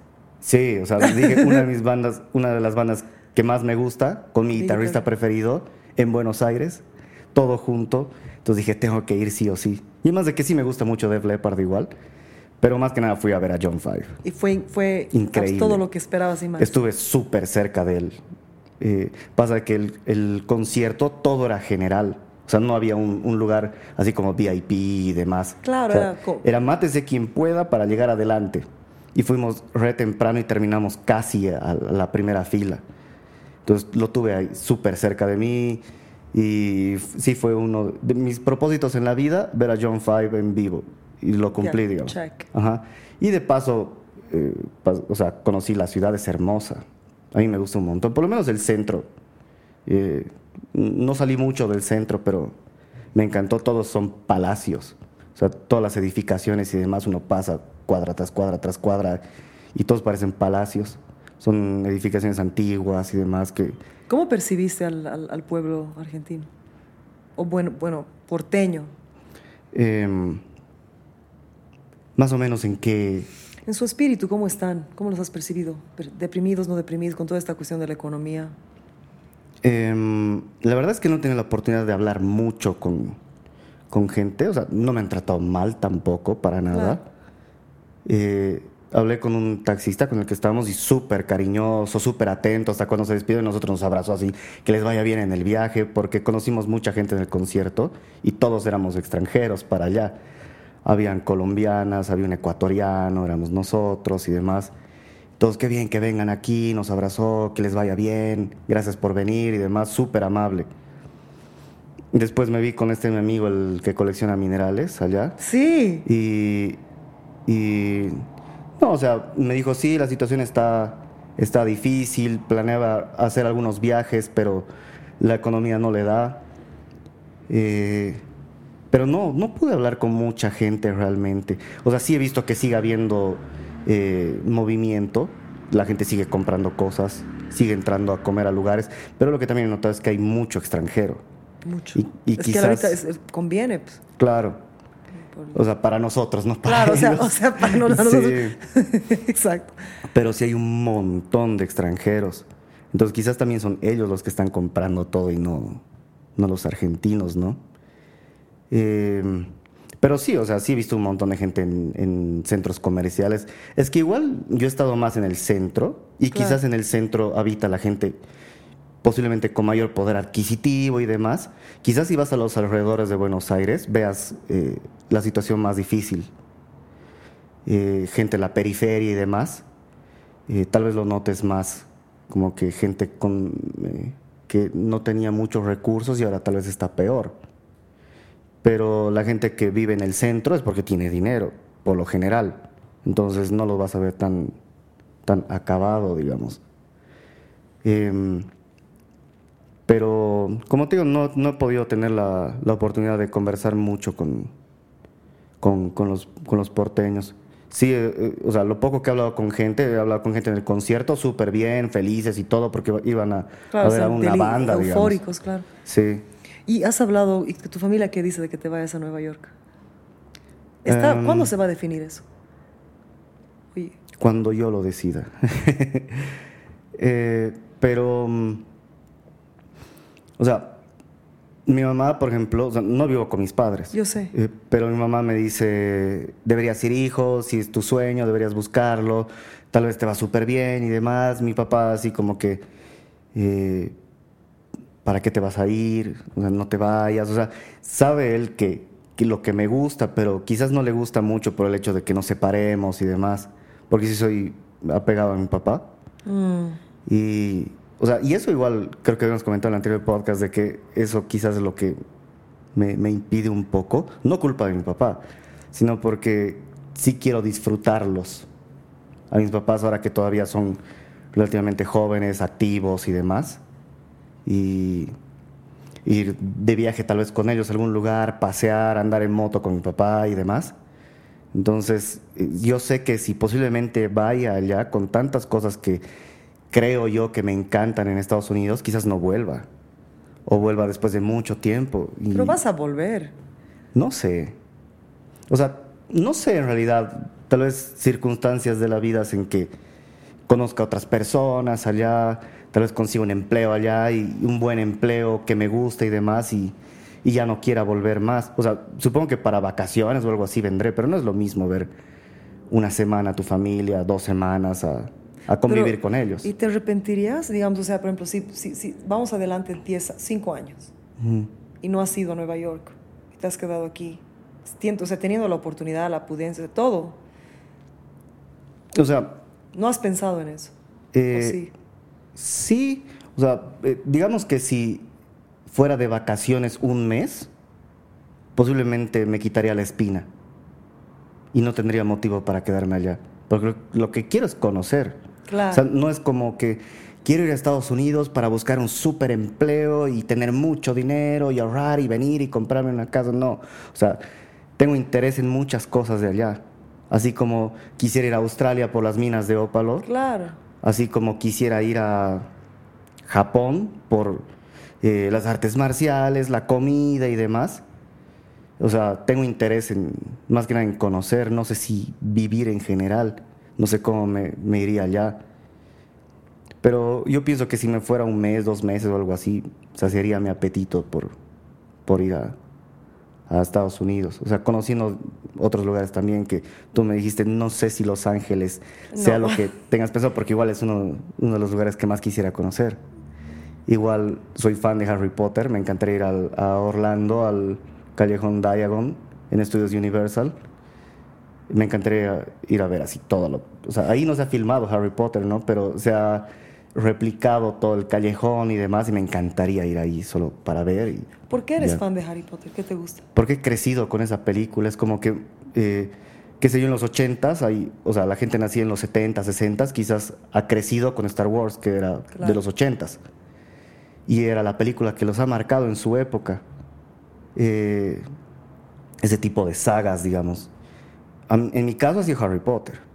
Yo no sé cuántos años tenía, no sé si nueve u ocho años cuando se estrenó la primera película. Entonces desde muy chiquito como que crecí con ellos más o menos. Y cada año salió una nueva peli. Entonces yo estaba loco por ver la siguiente, qué pasaba y demás. Y me gustó un montón. Como toda persona más o menos de, de mi edad que creció con Harry Potter, esperando a que le llegue su carta que diga estás invitado a ser parte de, la escuela de magia y hechicería Hogwarts y demás. Y me gustó un montón la película. Me gustó un montón. Más que nada, quizás también porque ha sido de mi época, así como que he crecido con eso. tu felicidad. A mí me gusta mucho Star Wars, pero quizás no soy igual de fan que alguien que la ha vivido en los ochentas. Claro. Eh, pero lo que me ha tocado es Harry Potter, así como hay mucha gente que eh, tal vez le ha tocado mucho eh, El Señor de los Anillos. Yo, yo viví en la época en la que decidías o El Señor de los Anillos o Harry Potter. Siempre veías esa pelea. Como que no, El Señor de los Anillos es mejor. No, Harry Potter es mejor. Y yo elegí a Harry Potter.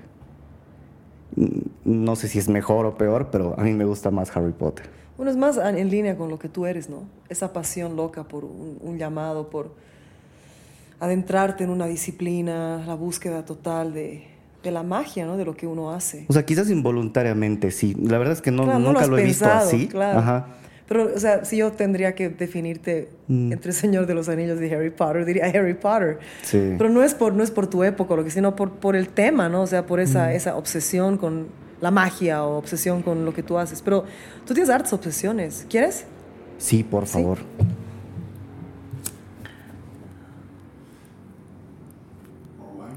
Please, mm. Porfis.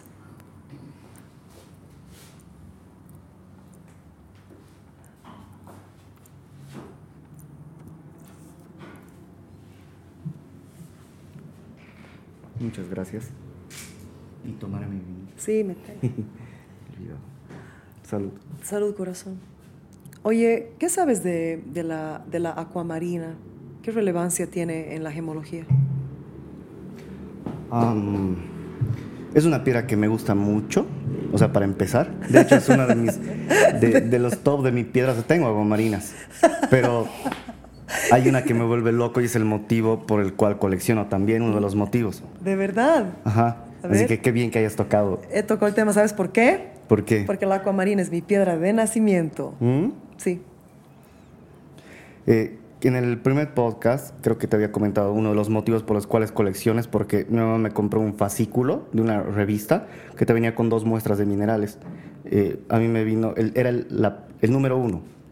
Venía un frasquito con oro, obviamente era Claro, mínimo. Partículas, solo que estaba dentro de un frasco con agua y hacía que se vea grande. Y una pirita peruana. Era una colección italiana, si no estoy mal. Y pirita, pirita peruana. Pirita. Similar a esta. Sí, sí. diferente. Ah, ya, ya. De las mejores muestras de pirita en el mundo están en Perú. Ah, ok. Y por eso es que tocaba una pirita peruana y el frasco de oro. Y en uno de los fascículos muestra una aguamarina em, hermosa en su roca matriz de moscovita, que es otro mineral, y se la ve súper azul y tiene una cristalización particular. Eh, y desde ahí dije, wow. O sea, era como que Acuoto, eh, no, sé, no sé si está bien dicho, o sea, aumentó mi gusto por, las, por los minerales. Era como que algún día quiero tener una así. Y me volvió loco esa foto. Todavía tengo los fascículos. Eh, los encontré así buscando mis cosas antiguas. Dije, wow, aquí está. Y me vuelve loco esa piedra. Pero quiero una tal cual, la de la foto de la revista. Ese tono azul, en esa formación, un cristal bien formado, en su matriz de moscovita. Y, y así es como quiero, la guamarina. Pero hablando del tema físico-químico y demás, es un berilo. El berilo es una, podemos decir, es un grupo, una familia de minerales, así como hay cuarzos. Claro. Hay em, berilos en los cuales adentro está la esmeralda, pertenece a ese grupo. Y la aguamarina igual pertenece a ese grupo. Entonces tiene buena dureza. Es como que fuera primo hermana de la, de la esmeralda. Ah, sí. La aguamarina. De las mejores del mundo están en Pakistán eh, hacen tratos bien raros allá, porque eh, se reúnen todos, eh, supongamos, en el suelo y se ponen una manta encima. Nadie sabe quién ha hecho trato con quién. O sea, digamos, estamos ahora seis en, en círculo. Y supongamos que tú me has vendido una pero nadie sabe que tú me has vendido una. Nadie sabe quién era el que vendía y quién era el que compraba. Se tocan, tienen toques específicos con las manos. Debajo de la manta se tocan de cierta forma, digamos, dos toques es dos mil, tres toques es tres mil, o, así van haciendo sus, sus eh, ofertas. No se tocan así, tan, tan, tan, tan, tan. Entonces, como que eh, está tres mil, no, yo te ofrezco dos mil. Eh, no, dame dos quinientos, así. Entonces hacen en, ocultas el trato. Y así es como, es un, como un, em, su ritual para vender la guamarina. Y es una piedra hermosa. A mí me gusta mucho. Hay muchas también en Brasil, se han encontrado yacimientos. Son colores hermosos. Las que yo tengo son chiquititas. Tengo dos y un pendiente bellísimas que mi mamá me las trajo de Argentina mm. hace muchos años. Tengo aguamarinas de Argentina, pero no, no de muy buena calidad. Sí. Son más lechosas, más opacas y demás. Estas son bien brillantes. Te las voy a mostrar a ver qué opinas. Súper. No, igual. Me gusta que me asesores. Eres mi asesor, pues. igual debe haber buenas aguamarinas en Argentina. Seguramente que sí. Eh, pero yo todavía no tengo una así. Tengo aguamarinas de diferentes partes del mundo, pero la, Argentina que tengo no es tan buena Tengo una de Pakistán, como quisiera, pero súper chiquita, así, súper, súper chiquita, es del tamaño de una uña. Y quisiera una por lo menos del tamaño de mi meñique, o sea, Sí, este sería el tamaño perfecto para mí, el tamaño del meñique. No quiero una de, de 30 centímetros y demás. ¿Por qué? ¿Por qué este tamaño? Es que me gustan los minerales de cierto tamaño. Yo, por ejemplo, los guardo en cajitas de acrílico y más o menos tienen la medida de 5 por 5. De hecho, la, molda, la, la moldavita que tienes es más o menos así. Es súper chiquita. Sí, pues es La moldavita. Es, Esas, por ejemplo, las chiquititas las tengo en otro tipo de frascos que son las roscas y chiquititos. Pero el resto, que son un poquito más grandes, las tengo en cajas de acrílico. Y esas cajas tienen la medida de 5 por 5 Entonces me gusta coleccionar todo lo que tenga esa medida. Supongamos tengo una agua marina mucho más grande, ya está bien. Pero quiero conseguir una 5 por 5 para que entre en mi caja, en mis cajitas de acrílico. Y entonces por eso me gusta esa medida. Es una medida que no es tan chiquita como para que se pierda. O sea, y lo suficientemente grande como para poder apreciarla, que se vea bien el cristal. Más o menos ese es el tamaño de mi colección. Tengo sí piezas del tamaño de, de una cabeza, eh, después tengo muchas del tamaño de un puño y demás, pero mi medida preferida es 5 por 5 más o menos, todo lo que entra en una caja de 5 por 5 y más de que las gemas es difícil conseguir un tamaño más grande. Además de carísimo, además. Ajá. Eh, has dicho que las mejores, bien siento que la pirita es mi, piedra es mi favorita, y has dicho que en el Perú son las mejor, de la mejor calidad, ¿por qué?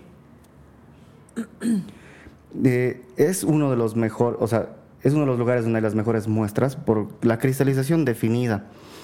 Eh, es como que en la mina San José de Oruro encuentras pirita que tiene cristales muy chiquititos o sea, se ven como chispitas que brillan. Como también puedes encontrar cristales bien formados, más grandes, con forma de octaedro, que es como una pirámide de cuatro lados. Entonces encuentras como pequeñas puntitas. Y hay países en los que se dan de manera más común ese tipo de formaciones. Es como que la pirita no es un mineral raro, pero encontrarla en un cubo perfecto es más raro. Claro. Encontrarla en un octaedro perfecto sueltita es más raro y es más probable que en estos determinados lugares encuentres más. Por ejemplo, en Perú hay bastantes octaédricos, dodecaedros y demás. En España hay un yacimiento donde salen piritas cúbicas perfectas, es como un dado, así, mm. perfectamente formado. En Bolivia se puede encontrar, yo tengo algunas, pero no es tan común así como que sabes que ese yacimiento tiene puros cubos, digamos. En España es así, tú vas a ese lugar y encuentras puros cubos. O quizás en Perú vas a este lugar y encuentras puro de esta forma. Por eso se dice que es un yacimiento bastante importante por la calidad que tiene y la cantidad que se puede extraer del mineral. ¿Cuánto tiempo le dedicas a leer sobre todo esto? O sea, ¿cómo estudias? A ver, te levantas, vas, o sea, lee, ¿qué haces? O sea, le tienes que dedicar mucho tiempo a, em, esto. O sea, más que nada son años de, práctica, porque yo tengo a veces tengo una mala memoria para algunas cosas, para otras. Me acuerdo, justo estaba hablando con mi mamá el otro día de que tengo recuerdos de cuando tenía dos años, más o menos, o año y medio, algo así. Tengo un flashback de mi primer recuerdo que tengo en la vida. A ver, compartí pues. ¿Quieres? sí, por favor, pero se está acabando. Está bien. Es que si no, si no fumamos constantemente. Pero eso es lo bello de los cigarros, ¿sabes? Que son muy generosos. O sea, no los fumas y se, se apagan para no gastar. Sí. Por suerte sí. Perdón, creo que tengo que hacer. Sí. Quitar un poquito ahí. Ahora sí. ¿Ya te está cayendo mejor? ¿No es tan fuerte?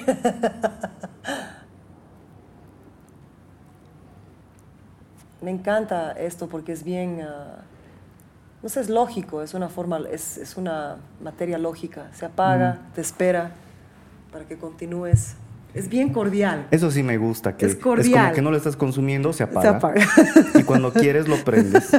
Sí. No, no se te acaba de una, digamos, como un cigarrillo. Sí. Mm. sí. O como el vino. Mm.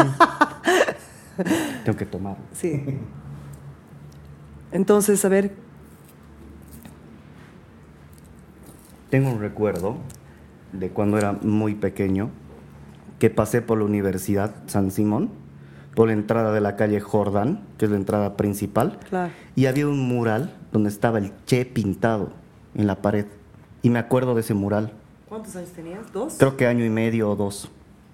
Justo ayer creo que estamos hablando con mi mamá, porque Mi mamá vino a visitarme de La Paz ahora, vino a pasar las fiestas y demás. Ella vive allá, en La Paz. Estaba aquí. Ah, no. Está acá, pero ella vive en La Paz. No, pensé que vivía. No, mi papá vive acá. y entonces justo estamos hablando de los recuerdos, de qué te acuerdas, qué es lo primero que te acuerdas. Y tengo un, un recuerdo así muy corto. Yo visualizando ese mural. Y que ahora sigue, ese mismo mural no ha sido tapado ni nada, está ahí. Pero recuerdo haber eh, visto ese, ese mural cuando tenía esa edad. ¿Te conté que vivía en Mar de Plata? Mm. Cuando, cuando tenía casi un año, casi un año. Yo nací en Cochabamba, obviamente. Mi papá era argentino mm. y por trabajo era ingeniero, creo que era civil. Y nos fuimos a Argentina con mi mamá, yo, yo casi un año, y mi padre, a Mar de Plata, que es donde, de donde él era. Y, mis, y tengo recuerdos súper lúcidos, o sea, no son muchos, pero por ejemplo, uno de los recuerdos que tengo es la primera vez y la única vez que he tocado un elefante. Mm, en yo no he tenido esa oportunidad. En el, yo, yo, yo, es la única vez y sueño, uno de mis sueños, así mi check como vos, de ir a ver Smithsonian, es, es, es, o sea, estar cerca a un elefante otra vez. O sea, y yo creo que me, me, me, me muero. Yo creo que me, tiro al piso y lloro porque amo, amo los animales como vos, es una conexión que tenemos, pero el elefante para mí ya no es un animal ni el, ni el pulpo ni el elefante. Mm. Para mí son ya... Me gustan mucho los, pulpos. me gustan muchísimo. no los podría, o sea, son, son... ¿Has visto el Octopus Teacher? ¿Has visto el documental? ¿De verdad? Te vas a, tienes que ver, se llama, ha ganado eh, el Oscar para el mejor documental. ¿Recién? Creo que el año pasado. Mi profesor, el Octopus Teacher, tienes, tienes que ver. No, Te va a fascinar, vas a, vas a llorar, pero no es trágico. No es como uno de esos así documentales trágicos de los animales. No. Porque ya no veo películas que, que sean tristes de animales. Yo tampoco, pero esta no es, esta no es, no es así cruel. Es, mm. es, es, la historia de amor entre un investigador que entra al mar eh, en un momento muy crítico en su vida para estudiar cualquier cosa y se enamora, básicamente se enamora así astralmente de un pulpo y, el pulpo de él. Era fotógrafo. Mm. Sí, sí. Sí, y empieza a tener una relación. Sí, y, el pulpo empieza a esperarlo y él, y él ha documentado todo. Era una hembra, pulpo hembra. No, ha sido impresionante ese documental para mí.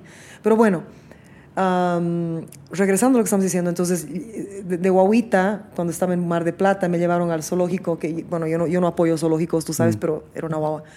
Yo me acuerdo clarito, yo no tenía ni siquiera un año, y tengo este recuerdo, que mi padre me levantó porque había un elefante y le teníamos que dar eh, peanuts, ¿no? Eh, maní. Maní. Y me acuerdo que había unas rejas, unas como, claro, rejas, ¿no? Entonces mi papá me puso contra la reja, mi estómago contra la reja, y la, euforia de, de, darle la, el, maní al elefante, yo estaba así, yo no podía creer y sentir su trompa, la humedad y todo, pero mi papá me estaba agarrando muy fuerte, o sea, me estaba apretando mucho contra la, la, la no, no, es reja, es veranda. Valla, valla, baranda. Baranda.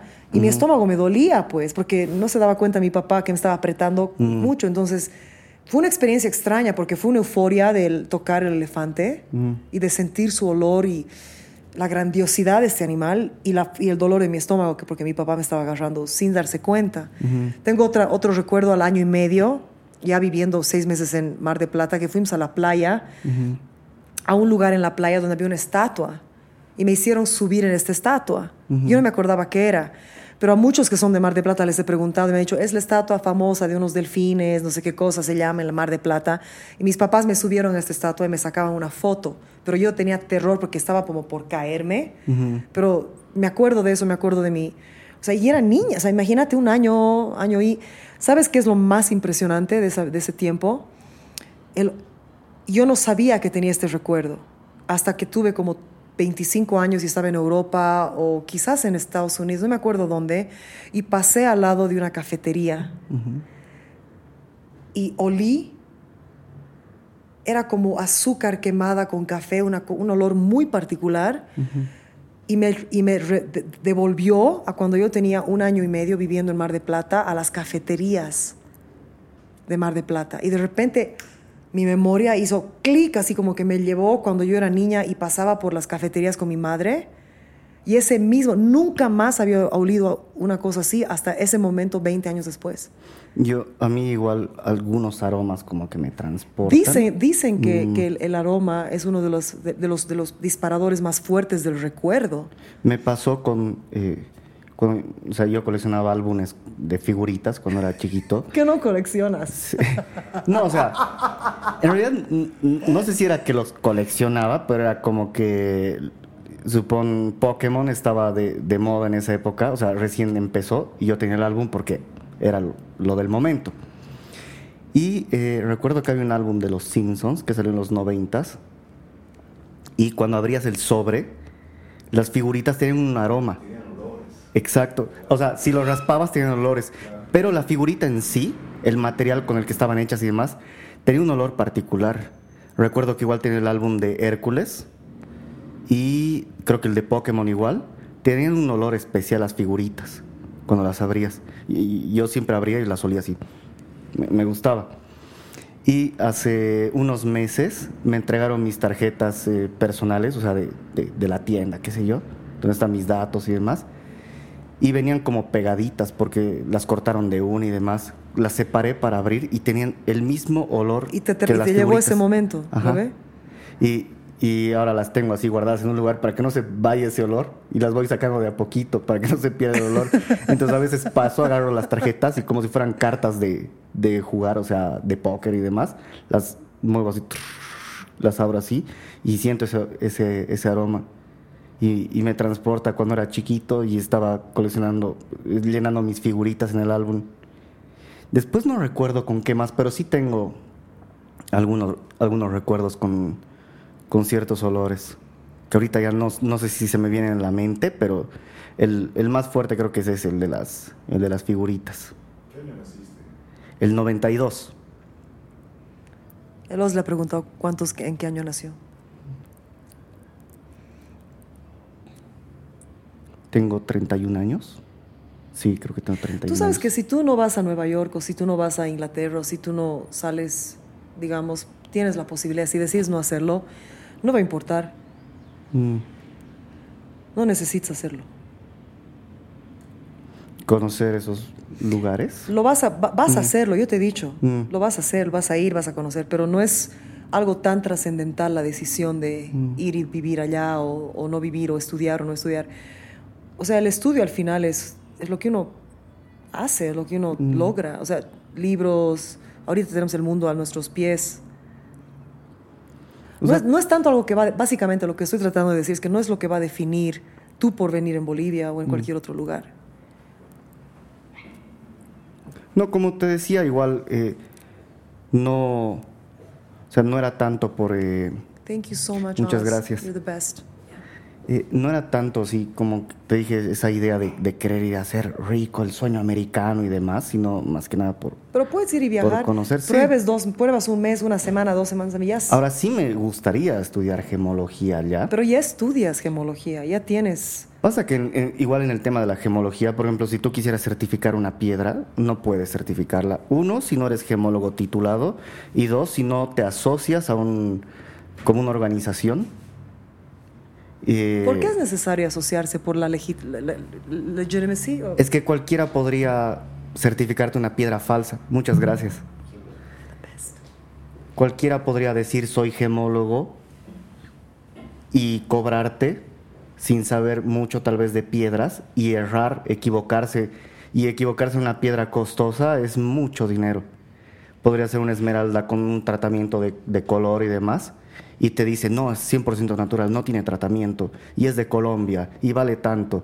Pero si no es una persona, eh, digamos, que haya estudiado, eh, por lo general, eh, sé que el título no, no, no, no, llega a definirte al 100%, pero tú sabes que si tal persona es profesional de tal institución, es mínimamente decente, digamos, o sea, tiene un conocimiento eh, apropiado como para revisar tu piedra, digamos. Tú sabes que un gemólogo de esa institución, cualquier gemólogo que haya salido de esa institución, es lo suficientemente capaz como para autentificarte esa piedra y decirte sí ha sido tratada y sí vale tanto. ¿Tú deseas eso, pero para vos? O sea, ¿lo deseas tanto como para irte dos o tres años, cuatro? No, acepta, no por aceptación.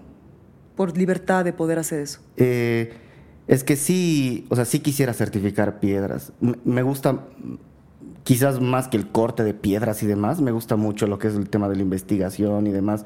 Me gustaría, o sea, mucha gente me lleva piedras a la tienda que encuentran, mucha, mucha gente. Y entonces me dicen, ¿me puedes certificar esto? Y yo, discúlpame, pero no es una entidad gemológica la cual te puede certificar.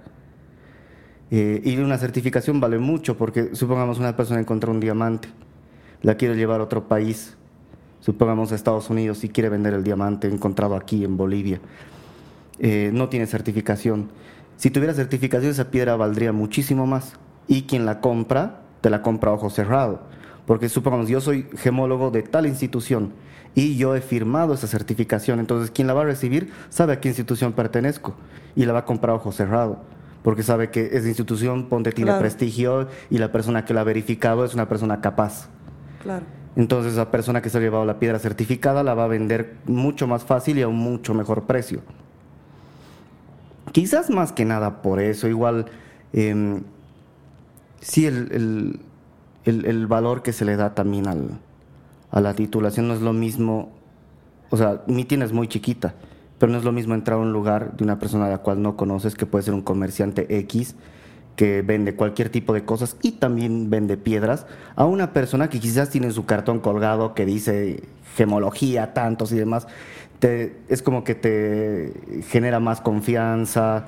Eh, dices, este tipo sí, no me va a estafar, este tipo posiblemente está capacitado para realizar este tipo de trabajo. ¿Y, qué más quieres hacer?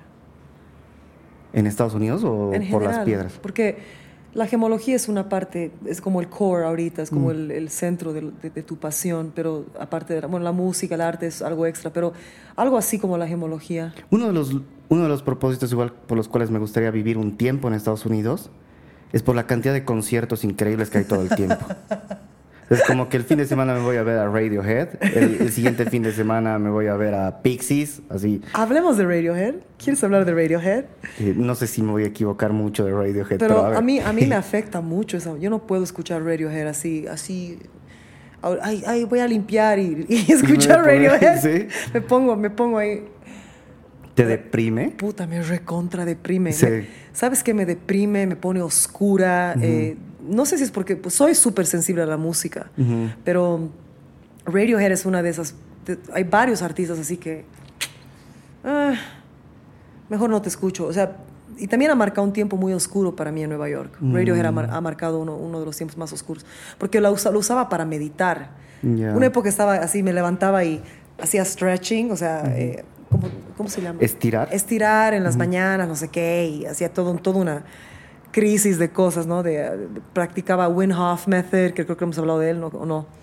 Del hombre de hielo, que siempre es, respiración y frío. Él es el que ha originado todo esto de bañarse con agua fría, de meterse a los baños fríos, los ice baths, ¿no? Cómo eso regula tu sistema nervioso, ayuda con la depresión. Wim Hof es bien interesante, que me encantaría que sepas más de él. Yo creo que a vos te va a encantar. Sí, o sea, todo. Su esposa era una española, él es uno de, él es de sus alemán o suizo, no me acuerdo, enamorado de una mujer española, se casaron, la tipa tenía una depresión de miércoles, de mierda, ya de mierda, y se suicidó y lo dejó con cinco hijos. Se tiró de una ventana la, señora, o sea, y era el amor de su vida. Y él siempre habla muy abiertamente de eso, él casi se volvió loco. Y viven en un, vivían en un lugar helado, como en, no me acuerdo si era, no me acuerdo dónde, pero uno de esos nórdicos, ¿no? Y había siempre un lago como con una capa de hielo. Y él empezó a meterse al agua todos los días por, su, por, la tristeza de perder esta mujer y al suicidio. Y empezó a entender que el agua lo ayudaba a sentirse mejor. O sea, entraba, imagínate, al agua fría, helada, con una capa de hielo encima. Primero eran cinco minutos, diez minutos. Empezó a entender que en ese helado frío él comprendía su respiración de otra manera. Mm. empezó a conectarse con su respiración como la fuente de su vida misma y del poder de, como que la respiración era la medicina para sanar muchas cosas. Y empezó, como tú, a investigar, pero por la necesidad de sanar este dolor tan grande de perder a su mujer.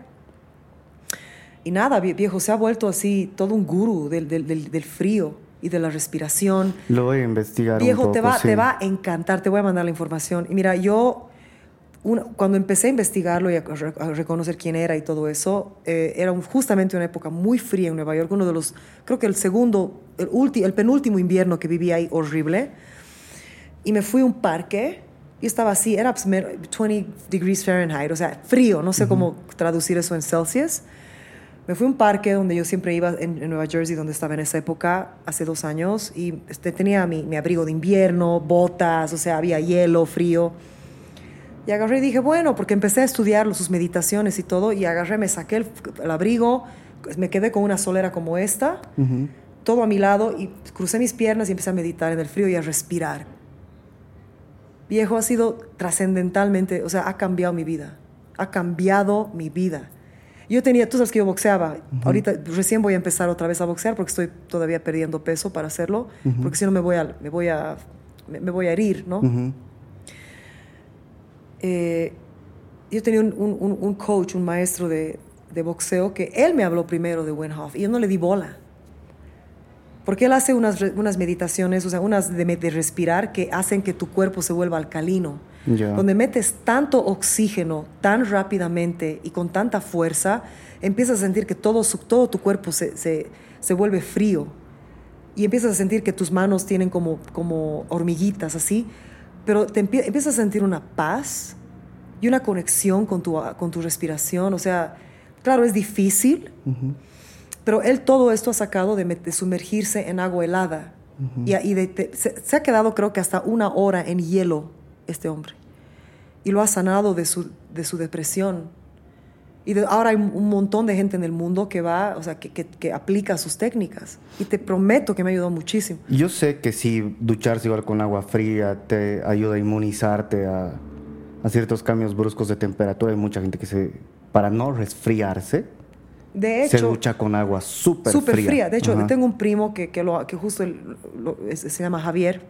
Él me ha hecho el logo de, de, Lengua Desnuda. Es un veterinario ya. Te, enamorarías. Es un capísimo con los animales. Mm. Un capísimo. Y él tuvo que estudiar en Lima, creo. Él fue a estudiar su maestría.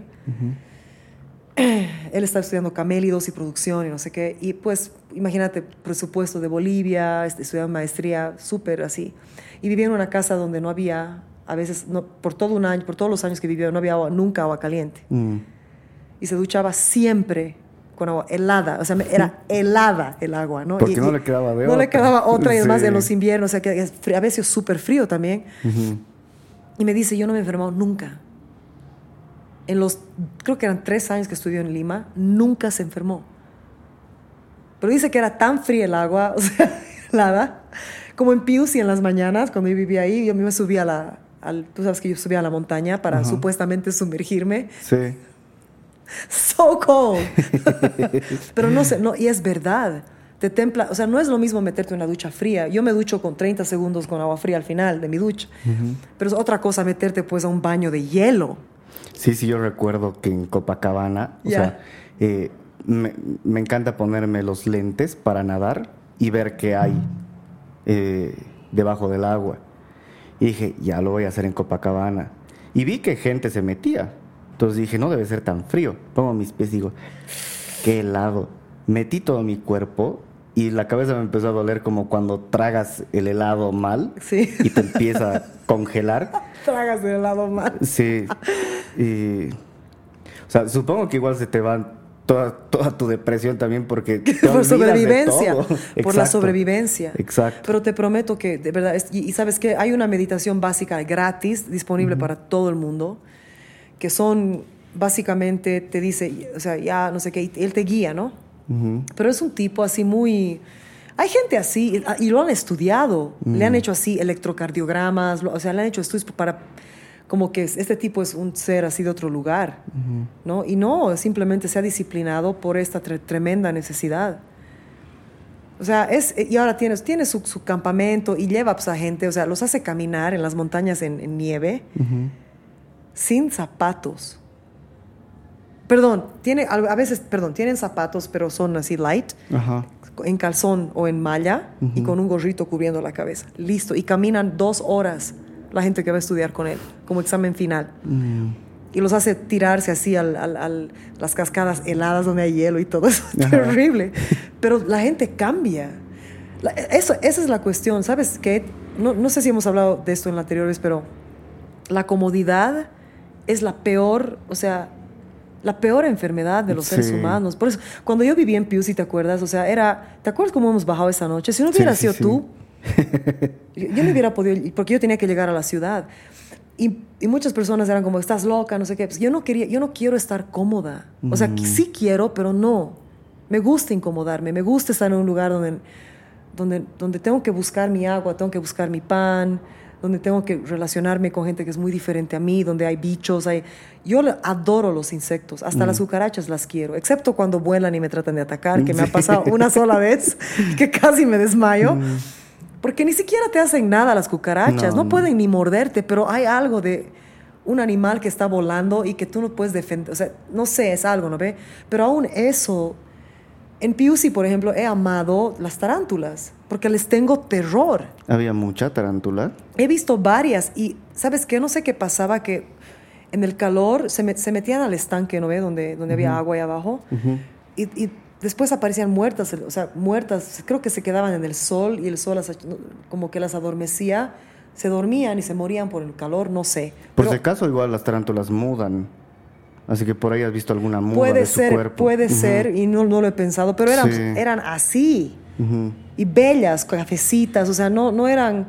Es que es difícil ver un insecto así bello, porque les hemos dado, hemos, hemos puesto tanta definición sobre lo físico que una persona ve una serpiente y no ve la belleza de la serpiente, porque las serpientes son absolutamente hermosas. Sí, sí, sí los colores, las escamas, los ojos. Me pasa mucho con los ratones. Amo a los ratones. son Me encantan.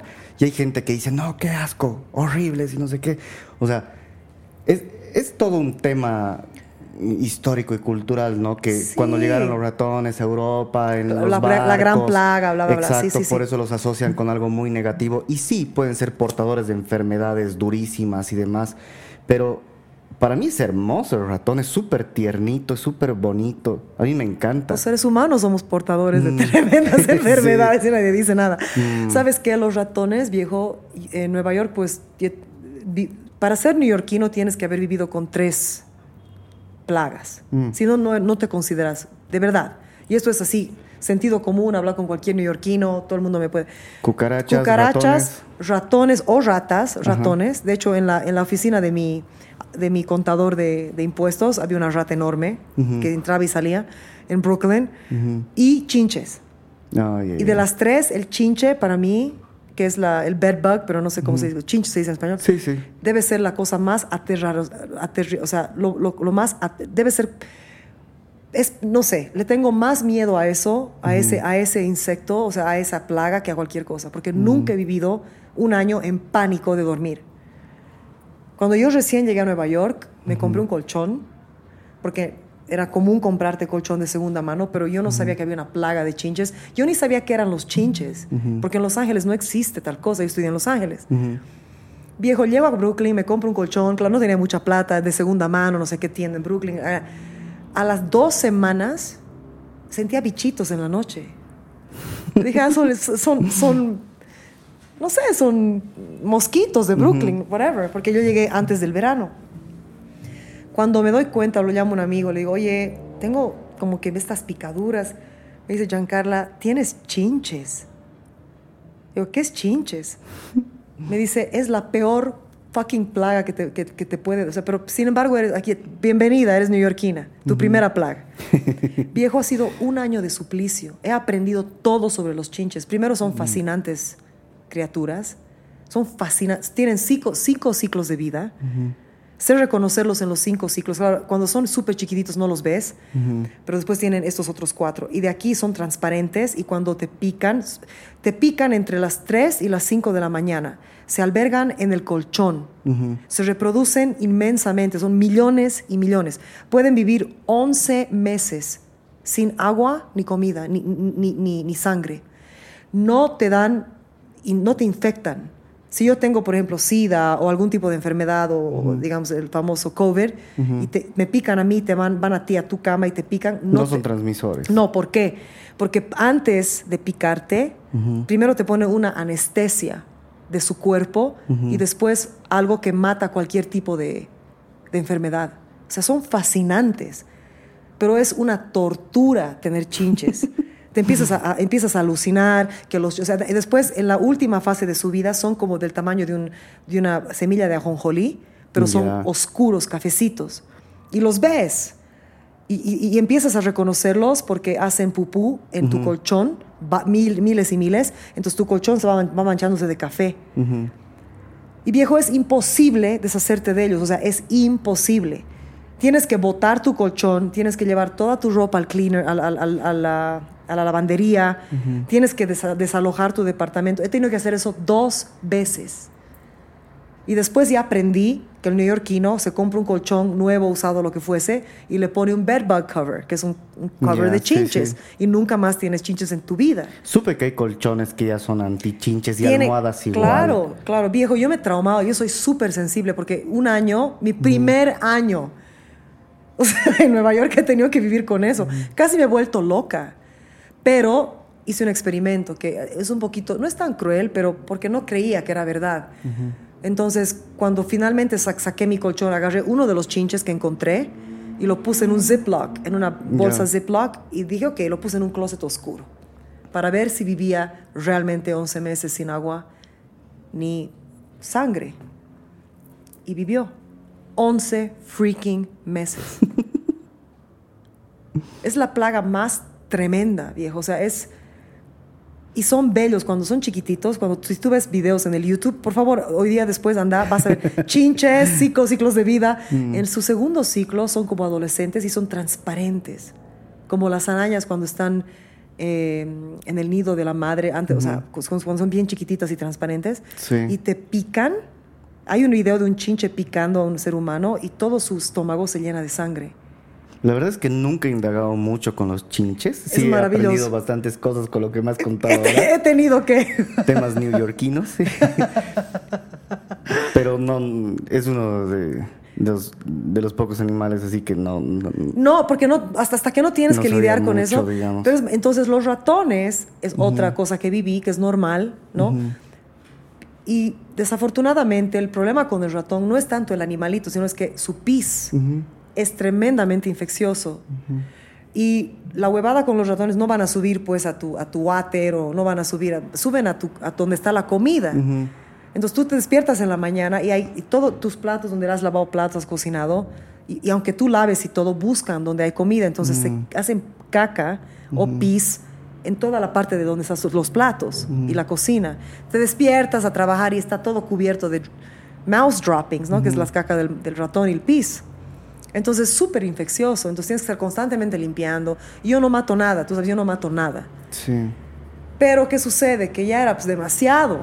Yo llegaba a mi departamento y era pues, toda mi cocina impecable como era, pero buscan comida. ¿Y eso es en todo New York? Toda Nueva York, hasta los mm. lugares de gente rica. Yo sé, porque todo, o sea, millonaria. De alguna forma entran las cucarachas y mm. entran los ratones. Los chinches ya se ha controlado mucho, pero hubo una época en Nueva York donde decía, habían billboards, no, eh, no eres New York, ¿cómo se llama?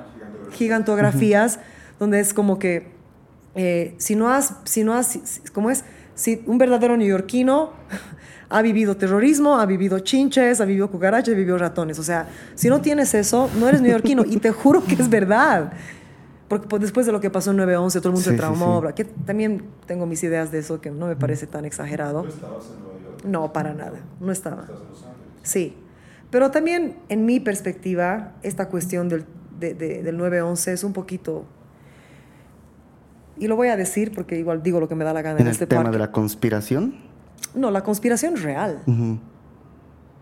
Pero ha sido exagerado, porque si bien Nueva York ha vivido una tragedia, y el neoyorquino es una persona muy resistente y muy abierta y es gente de mundo, no ha sido lo peor que le ha pasado, o sea, al mundo, como tampoco lo es lo que tiene publicidad.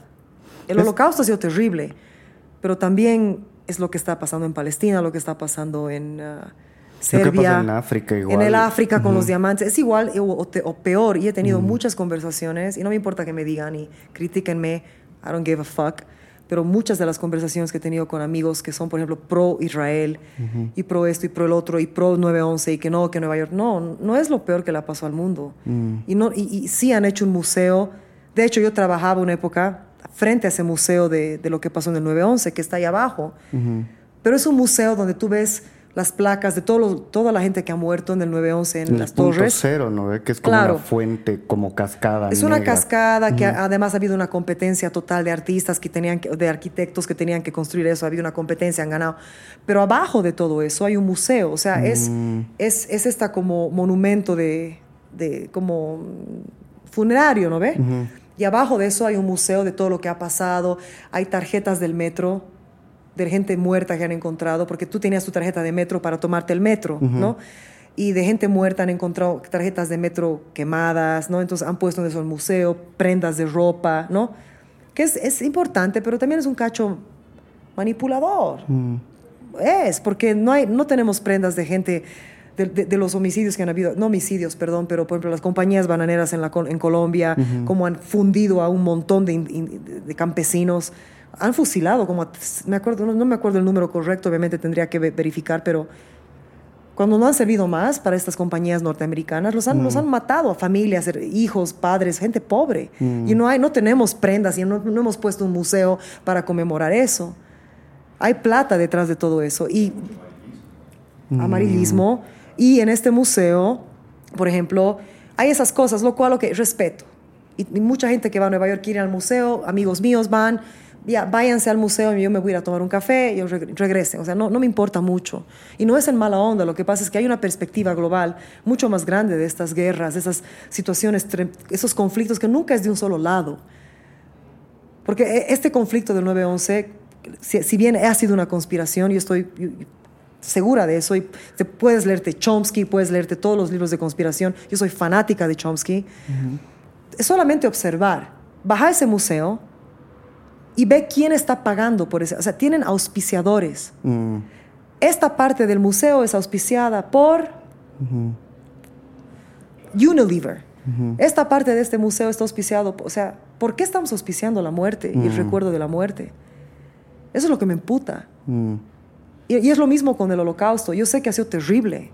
Yo sé, entiendo. Ah, o sea, todos sabemos que ha sido terrible. Pero no es la única tragedia humana. Mm. Seguimos viviendo tragedia humana. O sea, en todas partes. Es que quizás igual, estamos hablando de Nueva York, igual es Nueva York, ¿no? A nivel mundial. Entonces es muy mediático también. Es como que todo lo que pase en Nueva York se va a sentir y va a ser noticia en todo el mundo, ¿no? Entonces le da cierta importancia porque es Nueva York. A ver, pero por ejemplo, a ver, Notre Dame. Justo ¿Te, acuerdas? ¿Te acuerdas? ¿Te acuerdas? te, te exacto. En esa misma semana o en ese mismo mes, ¿qué pasó en Ecuador? ¿Era en Ecuador? no me acuerdo dónde, pero era un país latinoamericano y nadie le dio bola. Y era mucho más trágico que, un templo quemado. Que un fucking templo, que una fucking eh, catedral, que la catedral de Notre Dame, que es hermosa, bella, viejo. Han recaudado cuántos millones? Eh, en nada de tiempo. En nada de tiempo. O sea, y, esta tragedia que estaba pasando aquí, o sea, no había publicidad detrás. Y es lo mismo con el puto COVID, discúlpame. Hay otras plagas, o sea, hay otras cosas más grandes y más tabú. O sea, y hay una publicidad. Hemos hablado, ok, el diamante, hablemos de eso. La publicidad que ha habido, a pesar de que tantas, ha habido tanto, o sea, tanto, tanta violencia detrás de una gema, o sea, no es, no es, no es, no es la piedra es el significado que se le da. Mm. Eso es lo que me molesta. Claro, es como que como la codicia de la gente puede generar guerras, esclavitud. Sí, y la codicia de la gente puede generar una, un, un, un, algo como el COVID, que yo sé que ha sido terrible el COVID, mucha gente ha muerto, yo entiendo, pero también ha habido una publicidad, una campaña farmacéutica mm. en, en, Estados Unidos mm. que se ha, se ha nutrido totalmente, no solamente de la, de, la farmacéutica, que era incorrecta, sino de, todos los exámenes que yo misma he tenido que hacerme para solamente sobrevivir, solamente existir, de todo el encierro que hemos vivido, todos, en Bolivia ha sido terrible. Yo he tenido más libertad porque yo vivía en Jersey y sí, no podías, digamos, ir a, ciertos lugares, pero podíamos caminar. Podíamos cocinar en nuestra casa, caminar, aunque sea ya con, cubierta con tres máscaras, pero aquí nos, los han encerrado. Mm. Y ha habido gente, todos aquí, voy a repetir la misma historia. De, yo tengo gente en mi familia, de una pareja que se ha amado 40 años, los han internado y no les han dejado verse antes de que se muera uno de, una persona en la pareja. O sea, es una forma sistémica de traumar una sociedad, como ha pasado en Argentina con los raptos, en, eh, ¿cómo se llama? Cuando raptaban, digamos, agarraban, te raptaban a tu wow, nunca más la veías. sigue traumada Argentina por eso. Es una forma sistémica de traumar una sociedad. Y, al, y al, principio todos hemos creído que era real, porque puta, nunca hemos vivido una pandemia, ¿no ve? Mm. Por lo menos en mi, en mi tiempo aquí viva en este mundo, en mis 40 y 30 y 25 años, yo no he vivido una pandemia así. Mm. Y al principio pensé, puta, qué jodido, pero siempre me parecía raro, o sea, todas estas obligaciones, exigencias, no sé, hay un, un, rapto sistémico, ¿entiendes? Y eso es algo que siempre me cuestiono. Por eso cuestiono todo, siempre lo cuestiono. Quiero entender por qué. Es que el pánico igual es una buena forma de manipular a la gente, ¿no? Siempre. Inducir al pánico. O sea, yo igual muchos amigos, familiares, mis abuelos murieron eh, este año. Perdón, el, el, año pasado. sí, sí. Ajá. Fue mi, mi abuelo y al mes murió mi abuela. Y fue por complicaciones derivadas del COVID. O sea, ya no tenían COVID, ¿no? Pero sí los degeneró y eran mayores y demás. Entonces se degeneraron de manera más rápida, por tanto, medicamento igual y daño que le causó.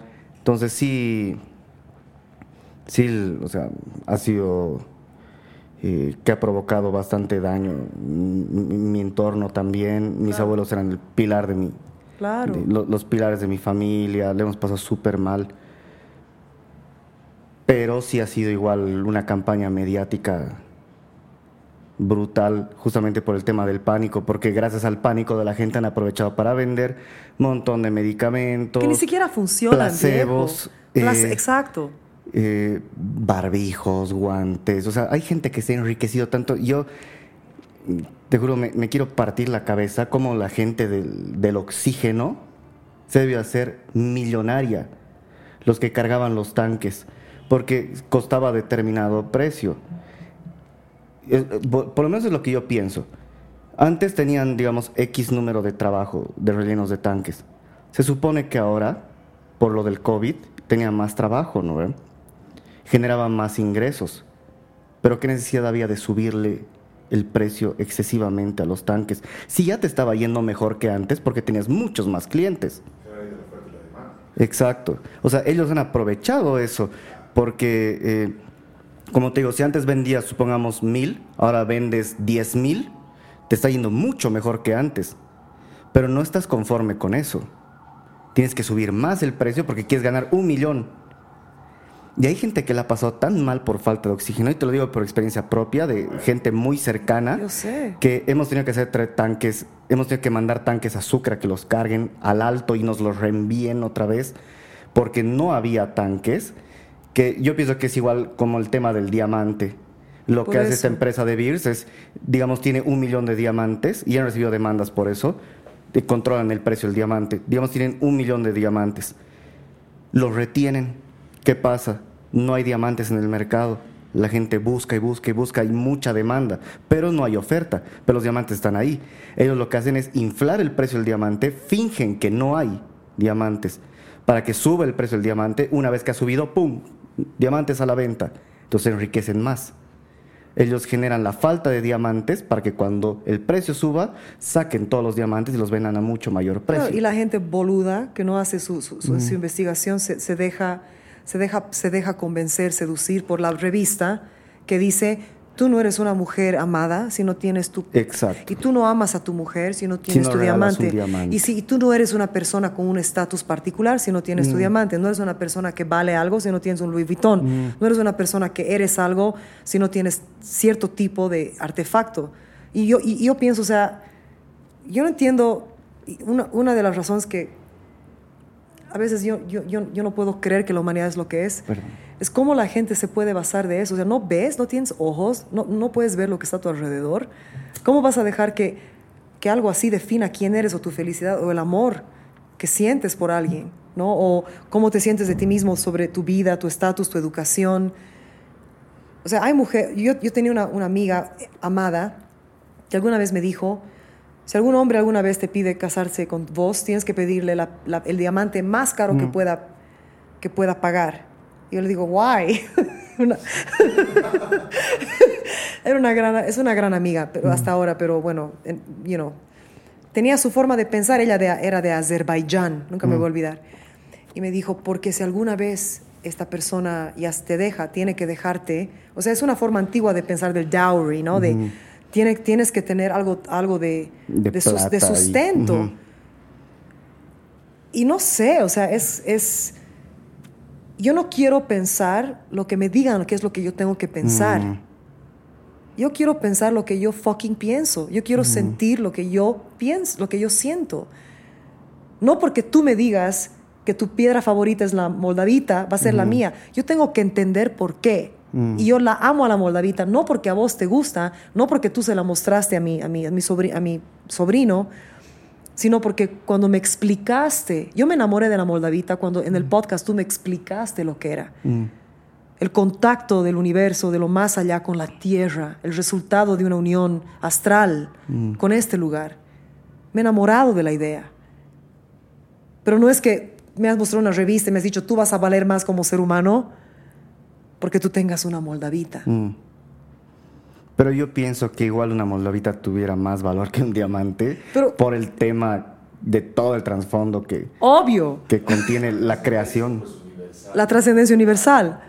Claro, o sea, tienes un anillo de resultado del impacto de un meteorito, o sea, que es un objeto que ha venido de otro lugar que no es la Tierra para mí es mucho más importante que una piedra que si bien si es dura, es valiosa y lo que tú quieras, pero hay en todas partes, eh, pequeños o grandes. Y además, es y además es manipulada, es manipulada, la presencia de esa piedra es manipulada mm. por entidades que les importa un carajo la mm. piedra o les importa un carajo tu amor, tu felicidad tu lugar en este mundo. No, me, no, no pienso que es tan difícil. Porque igual hay, hay un tratado que se llama el Tratado de, Kimberley, que lo que hace es regular todos los diamantes que entran, están verificados de que no son diamantes de sangre, o sea, que no han provenido de esclavitud, de guerras, financiamiento al narcotráfico y demás. Pero se dice que igual es una máscara, porque igual siguen entrando un montón de diamantes de sangre, que casi todos los diamantes que compres tú son de sangre. No son diamantes verificados, pero te los venden como verificados. Hay varias formas. Tú puedes contrabandear diamantes y de África, digamos, y hacer firmar a alguien que los haya verificado con plata y que te diga, son bolivianos. Pero no, son africanos y, eh, y, proceden de esclavitud y de esto y del otro.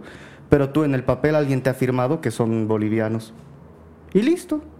Con plata eh, has falsificado la procedencia y has ocultado todo el trasfondo igual de la extracción del, mineral.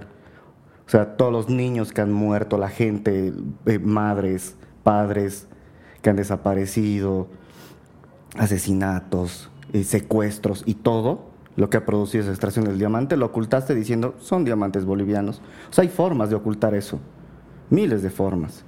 Como igual se, se, exporta de manera ilegal el oro y demás. O sea, hay, formas de, ocultar eso. Tú sabes, uno, uno de los podcasts que más me ha impresionado, tú sabes que yo soy fanática de Joe Rogan, le amo. Y hay uno de los podcasts que más me ha rayado, es un hombre, que no me acuerdo su nombre ahora, pero te lo voy a pasar, que ha estudiado las minas en África, básicamente todo lo que es el, el iPhone. Ya. Todo lo que es... Eh, exacto, justo, gracias Thank you. El uranio. Y como hay una total mentira alrededor de, ese tema, que supuestamente no hay niños que trabajan en esas minas, que no hay esclavitud, que se les paga una, algo, algo correcto, algo justo, que es una condición de vida. Y han entrado así súper clandestinamente y, han descubierto que es así, pero una cosa como de película. Mm. Y viejo, he pensado muy seriamente así, cada vez que uso, yo necesito mi iPhone, o sea, harto para mi música, para lo que hago, mis videos, mi, hasta, o sea, se ha vuelto integral, ¿no? A mi vida. Pero mucho he pensado, ¿cuán ético será? O sea, es, es complejo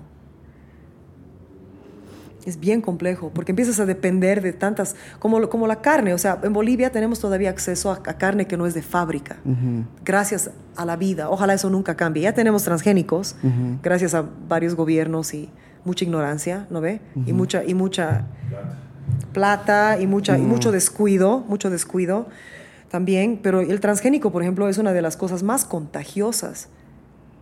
Tú agarras, tú tienes semilla, tienes una, un, un sembradío de quinoa orgánica, perfecta, boliviana, que no... Llega un transgénico, se planta cerca a eso y lo contagia y se vuelve transgénica. Por eso Monsanto es lo peor que le ha pasado al planeta. O sea...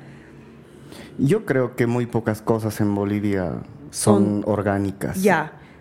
O sea, en cuestión de la fruta y demás, porque he hablado sí con gente alguna vez y usan, igual usan pesticidas y todo en sus cultivos y la gente cree que está comprando algo orgánico porque ha comprado del campo, lejos, en, en, Bolivia. Usan productos para que crezca más, porque digamos, si, si de manera natural en un árbol te salen 100 naranjas, poniendo el químico te van a salir más grandes y te van a salir 500 naranjas. Entonces, ¿qué haces? ¿Quieres más plata? Metes químico. Pero también aparte es la, parte biológica del genetically modificado genéticamente, ¿no? Que antes no existía aquí. Por eso nuestra fruta es clarito. Tú vas a Estados Unidos, pruebas una manzana, no, tiene un 5% del sabor, de la textura de, la consistencia que tiene una manzana aquí. Y cualquier persona que tú hables, que ah, te seguro te han dicho, puta, la fruta en Bolivia, la fruta en Latinoamérica es otra cosa, ¿ya? Ya sea que tiene pesticidas o no, ¿ya? Pero lo jodido de Monsanto y de lo que es la, modificación genética, ya de, alimentos y productos, es que es tremendamente contagiosa. O sea, no es que tú tienes tu sembradío de cosas que son modificadas y algo orgánico que no. Mm. Por mucho que los dos tengan pesticidas. Mm. Entonces es contagioso. Y, pero, whatever, regresando a la, parte de la carne, en Bolivia todavía no tenemos, gracias a la vida, una fábrica de carne. O sea, no tenemos mm. carne en fábrica. Todavía hay, o sea, la mayor parte de nuestra producción es animales que crecen, no sé qué, en la libertad, después se los manda al martadero, se los mata. Ok el hecho de que la comida ya literalmente sea un experimento social mm. es increíble. En todas partes, Inglaterra, Estados Unidos, México ahorita está llegando a eso porque son muy, muy influenciados por, por Estados Unidos mm. también. Eso a mí me da terror. Por eso también yo he decidido en muchos aspectos, yo, yo quería regresar a mi país por muchas razones, pero también es porque en este país todavía se puede comer algo, tienes acceso fácil, barato, libre, a comida que no es creada por un, o sea, no es un animal. Las vacas allá comen eh, corn, maíz, maíz. pero ni siquiera es choclo. Mm. Es maíz mezclado con, creo que es intestinos de las otras vacas, ¿entiendes? O sea, es es algo, no es verde, no tiene los nutrientes que el estómago de la vaca, los siete estómagos que tiene, están hechos para procesar, crear una carne óptima para el crecimiento de un ser humano, para consumir. No, es así. Y encima te tragas las hormonas, te tragas los antibióticos y el sufrimiento del animal, que siempre se guarda en la, en la grasa. o sea, el estrés y la ansiedad del animal se guarda eh, fisionómicamente en la grasa. Mm. Es bien jodido, es, es, algo muy... yo, digamos, no veo muchos documentales de animales, pero los pocos que he visto y lo que he leído, y desafortunadamente no puedo evitarlo porque estoy metido en este mundo de querer cosas alternativas, mm. descubres cosas horrendas. Tengo entendido, o sea, en Japón hay la carne, o sea, toda la carne que ha provenido de Japón se llama wagyu, es carne japonesa de, de, de res. Y hay un tipo de carne que es la carne Kobe. Claro, Kobe, Kobe que es carísima en Estados Unidos. Ajá. Re. Eh, que igual te mandan un certificado de que tú estás vendiendo carne de ese tipo, auténtica y demás. Y hay una zona en Japón que, o sea, supuestamente para que la eh, vaca produzca ese marmoleado en la, en la carne, esa grasita y demás, eh, les dan de tomar cerveza y las peinan todo el día. Si las cepillan y las cepillan, las tratan con amor y todo. Les cantan. Y dicen que es la carne más sabrosa. Les ponen música sí, les también, música, exacto, les ponen música. O sea, las tratan como reinas, obviamente para el matadero, ¿no? Claro. Pero supuestamente las tratan de la mejor forma posible y por eso la carne, o sea, crece esa grasa intramuscular. Claro. Que hace que la carne sea más suavecita y que es súper agradable, que es como si eh, mascaras mantequillas y que se deshace en tu boca y demás. Supongo que tiene algo que ver el trato, ¿no? Con el animal. Pero siempre, pues. Mm. Siempre, o sea hasta, hasta, hasta con las plantas es así, ¿no? Es lo igual creo que tengo en el primer podcast. O sea, yo quizás encontrar un sustituto tal cual de la carne Hemos hablado de comería, eso. sí. Tú sabes que yo una época fui vegana, he tratado. Yo no, yo no puedo mucho porque no, eso, es que yo tampoco estoy contra comer animales. Lo que yo estoy en contra es en torturarlos toda la vida que tienen. Sí, justo es lo que hablamos creo en el anterior podcast que había esta comida halal en, en, Oriente Medio de que certifica de que el animal no ha sufrido ni en el proceso de su eh, concepción, su trato y su muerte, digamos, ha sido eh, sacrificado de manera no dolorosa, que no sufre y demás, que todo debería ser así. Y la, comida kosher de los, de los judíos es algo que yo respeto mucho, que tienen esta, lo, mismo.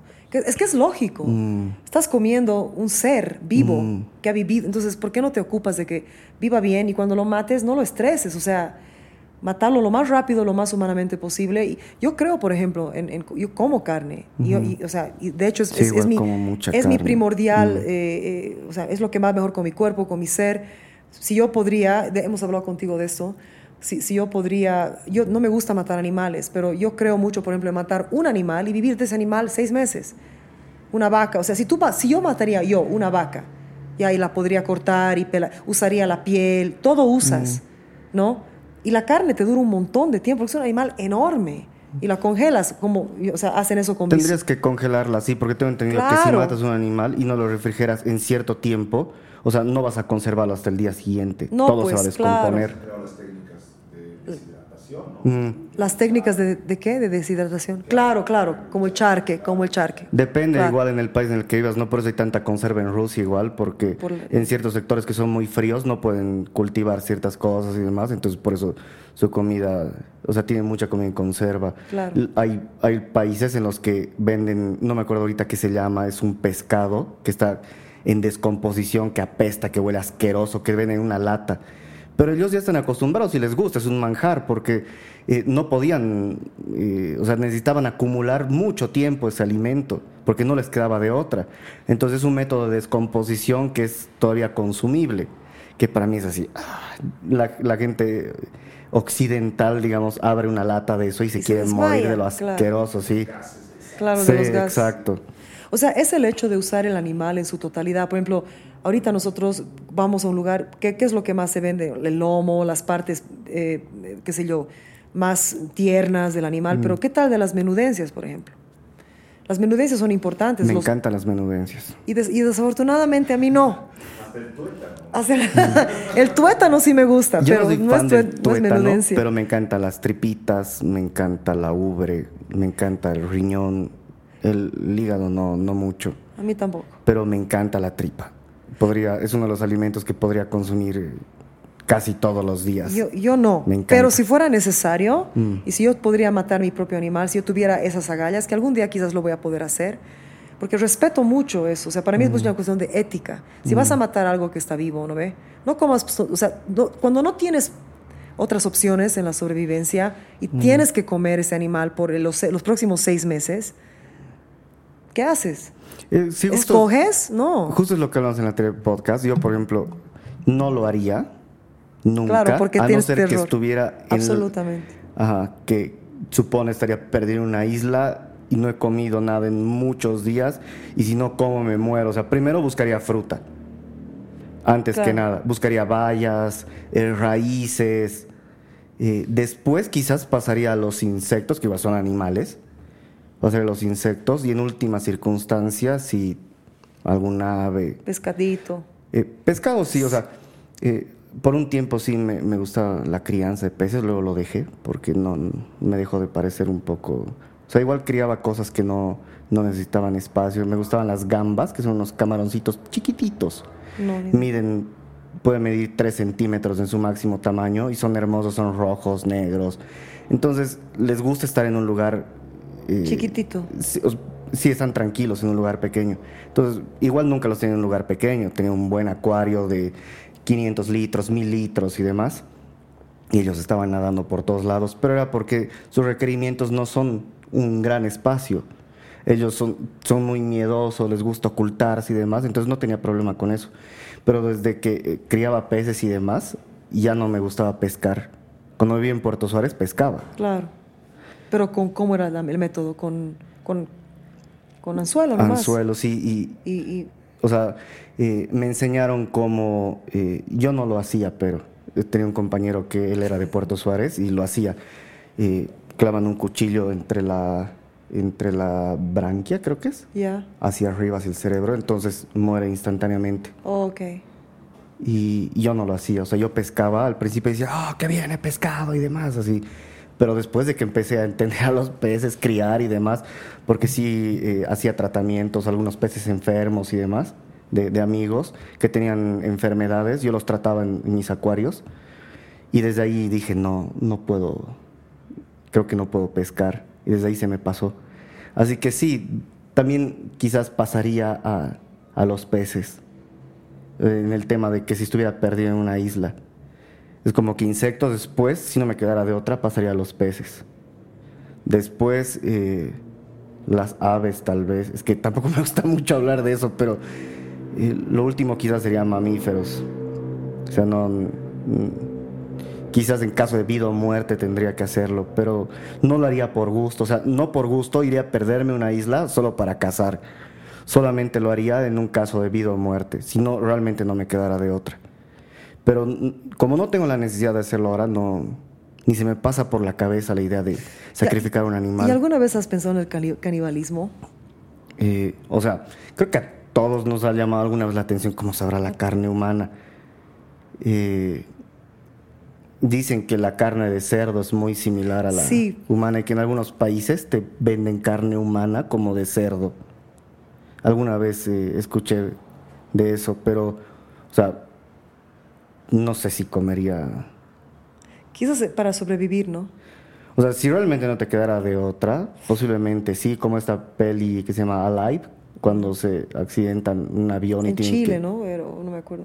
No me acuerdo dónde era. ¿Dónde era? ¿En Chile? en las montañas de Chile, en los pero en Chile, no, no, creo que sí era en Chile. Y que al que moría se lo comían y demás. es que igual, no sé si podríamos hablar ahorita, porque no estamos en esa situación, porque quizás si estás en la situación, ya la piensas mejor y dices, sí, lo, lo hago sin problemas, porque me voy a morir si no lo hago. Pero ahorita no sé si podría decir, es como que yo no mataría ni loco una vaca. ¿Cómo? Vacas pero pienso que hay una distancia gigantesca entre comer un animal que ha sido sacrificado por otra persona a tú matarlo. Claro. No lo haría ni loco, digo ahora, pero quizás estando en la circunstancia de que no he comido nada en semana y media, dos semanas, estoy débil, sé que si no como algo me voy a morir, estoy con energías por el suelo, quizás sí lo haría por la desesperación. Eso es lo que pasó, pasó en Rusia, en la Unión Soviética. Mm. ¿En Rusia?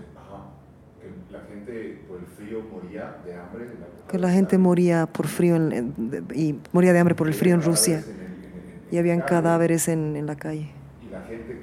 Claro, y la gente que se estaba muriendo de hambre se alimentaba de los, de los cuerpos muertos. Sí, es eso. Y pensando en eso también, estábamos hablando un poco de la percepción, digamos, regresando a, a los insectos y a, y a, la percepción en general, ¿no? todo lo que se les, se les significa, todo el valor o toda la, la, definición que se le da a algo. Por ejemplo, pensar que una tarántula o que una cucaracha es horrible porque se le ha asignado ese rol en la vida, ¿no? En vez de tú pensar, a ver, porque yo muchas, yo, yo, yo les tengo un poco, no, no, les tengo asco a las cucarachas, no mato cucarachas, no lo hago, no me gusta, mm. pero les tengo un poco de pavor. Y algún rato me he puesto a pensar, pero ¿por qué? Yo mientras no vuelen todo bien. Ya, pero, pero, pero no te has puesto a pensar, o sea, ¿por, ¿por qué? O sea, y esto aprendió mucho estando en la naturaleza. Yo así lejos en un monte. Una, yo, o sea, las arañas parecen, te, dan miedo, es algo intrínseco, te da mm. miedo. Pero realmente, ¿por qué? O sea, hay arañas que son hermosas. Si tú realmente las miras, mm. son bellas. Mm. Tienen ojos, tienen cuerpos hermosos, a veces tienen figuras en su estómago, en su espalda, ¿no? Son, son patas largas, son son, seres extremadamente geniales, las cosas que hacen, cómo tejen. Mm. Y, las cucarachas son extremadamente fuertes. Yo me he puesto a analizar, o sea, pero ¿por qué? O sea, no, no hay nada de este ser que me, pueda causar el, o sea, el, asco que me causa o el miedo que me causa. No, me, no, tiene, no tiene dientes llenos de sangre, o sea no te va a comer. No, me, no te, va a comer. Si te muerde, no te va a envenenar ni nada. Solamente tiene unas alas, alas cafés, ya, que no tiene por qué ofenderme tanto. ¿dónde aprendí, ¿De dónde he aprendido que esto es tan ofensivo? O sea, ¿de dónde he aprendido eso? Quizás es el tema. Pero Nietzsche decía. Nietzsche decía. que, la, que la, mm, la, moral es estética. Que la moral es estética. Entonces, un villano. Entonces, un villano. Matas a una entonces, cuando matas a una cucaracha eres un héroe. Pero cuando matas una mariposa eres un villano. Pero mm. cuando matas una mariposa eres un villano. Y mira qué interesante, porque los dos son seres importantes. O sea, la cucaracha tiene su función. La mariposa también. Y si ves a la mariposa con una lupa, tampoco, o sea, su, rostro tampoco es que es un ángel, digamos, ¿no? a mí me encantan las mariposas, pero tienen también lo suyo, ¿no? tienen lo suyo. Si, si no tuviéramos esa concepción de que la mariposa es un animal hermoso, delicado y demás, y nos hubieran metido a la cabeza en películas y demás, que la mariposa es fea y demás, la veríamos de esa forma. Es más que nada, yo creo, por eh, películas. O sea, obviamente la cucaracha igual le gusta estar donde está la basura, claro. Entonces quizás por eso es a la gente. Pero también al humano, hay, muchos humanos que viven como en mm. basura. O sea, eso es lo que, lo que quiero, es que, el ser humano se dé cuenta. O sea, somos, juzgamos al, mundo natural mm. sin vernos a nosotros mismos. Hay una película que me encanta. No recuerdo el nombre, pero si buscas con las palabras te va a aparecer. Justo es de un tipo que alquila un departamento en Nueva York y que tiene muchas cucarachas en el departamento. Exacto, el departamento de Joe se llama. Ajá. Y que las cucarachas se las ve chéveres, se las ve geniales. Surfean en el agua del inodoro, así.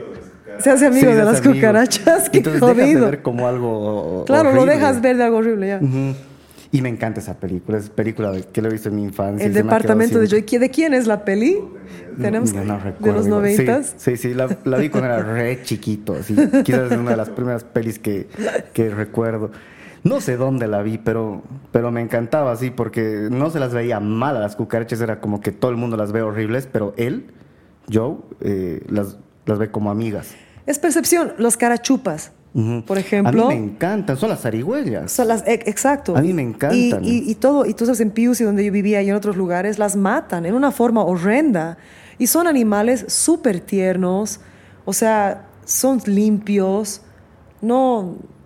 Es, es percepción. lo, mismo, yo tengo una, una, una, un empute cuando la gente mata a una serpiente, porque las serpientes, o sea, la película las muestra como... Ah, son, o sea, son el símbolo de la sanación en la selva, de la sabiduría, también del opuesto, de lo que es la, cosmovisión andina, ¿no? El, opuesto y lo, contrapuesto, el, ciclo, algo que no es, no, es, no es finito, que es infinito, que es la total oscuridad y la total sabiduría y belleza, ¿no? La sanidad y también el veneno, que es la muerte.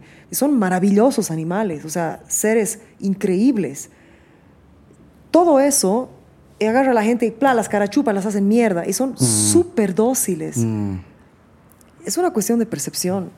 A mí me encantan las carachupas. Y, son bellas. Eh, creo que te había comentado, teníamos, tenemos una casa de campo en Sipe Sipe, o sea, de mi familia. Sí.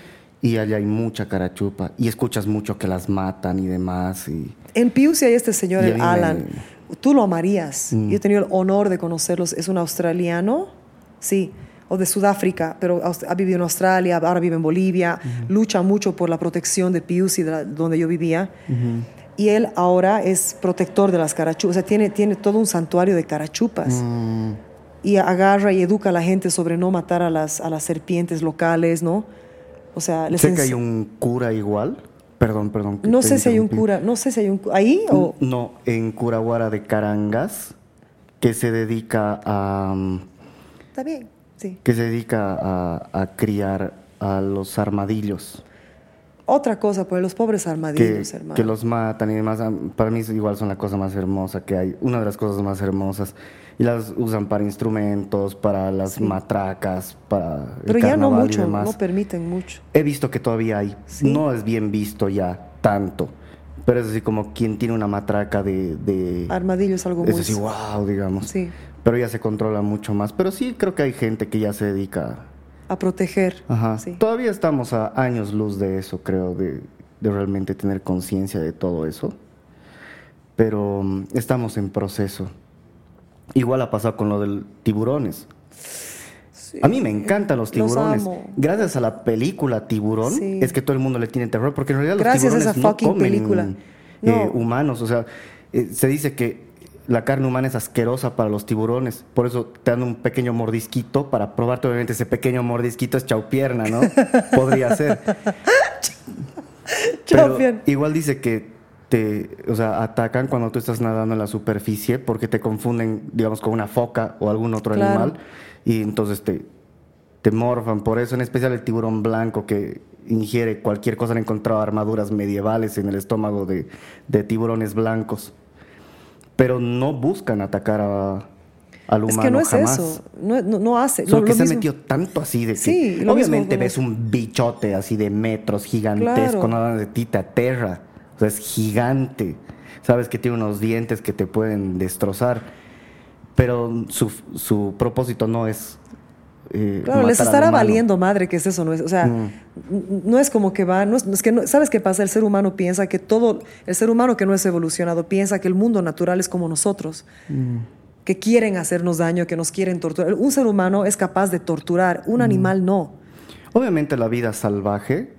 Claro, es, Es salvaje, salvaje. y es violenta Sí, y es terrible y ves a un león comerse una cebra y le vale madre si la cebra... Pero, pero no tienen la intención de, de torturar. de torturar, es por sobrevivencia. Exacto. Mm. Y esa es la gran diferencia entre la conciencia, dice que nos separa la conciencia al ser humano de estar consciente y al animal no.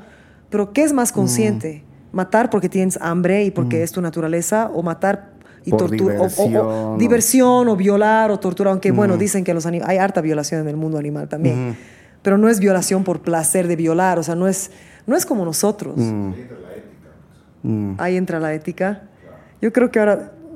¿Quieren un limonchelo? Sí, sí. ¿Quieres sí. probar limonchelo? Sí, ¿Quieres? sí. ¿Quieres? Ya, un, un break, un break, un break. Un.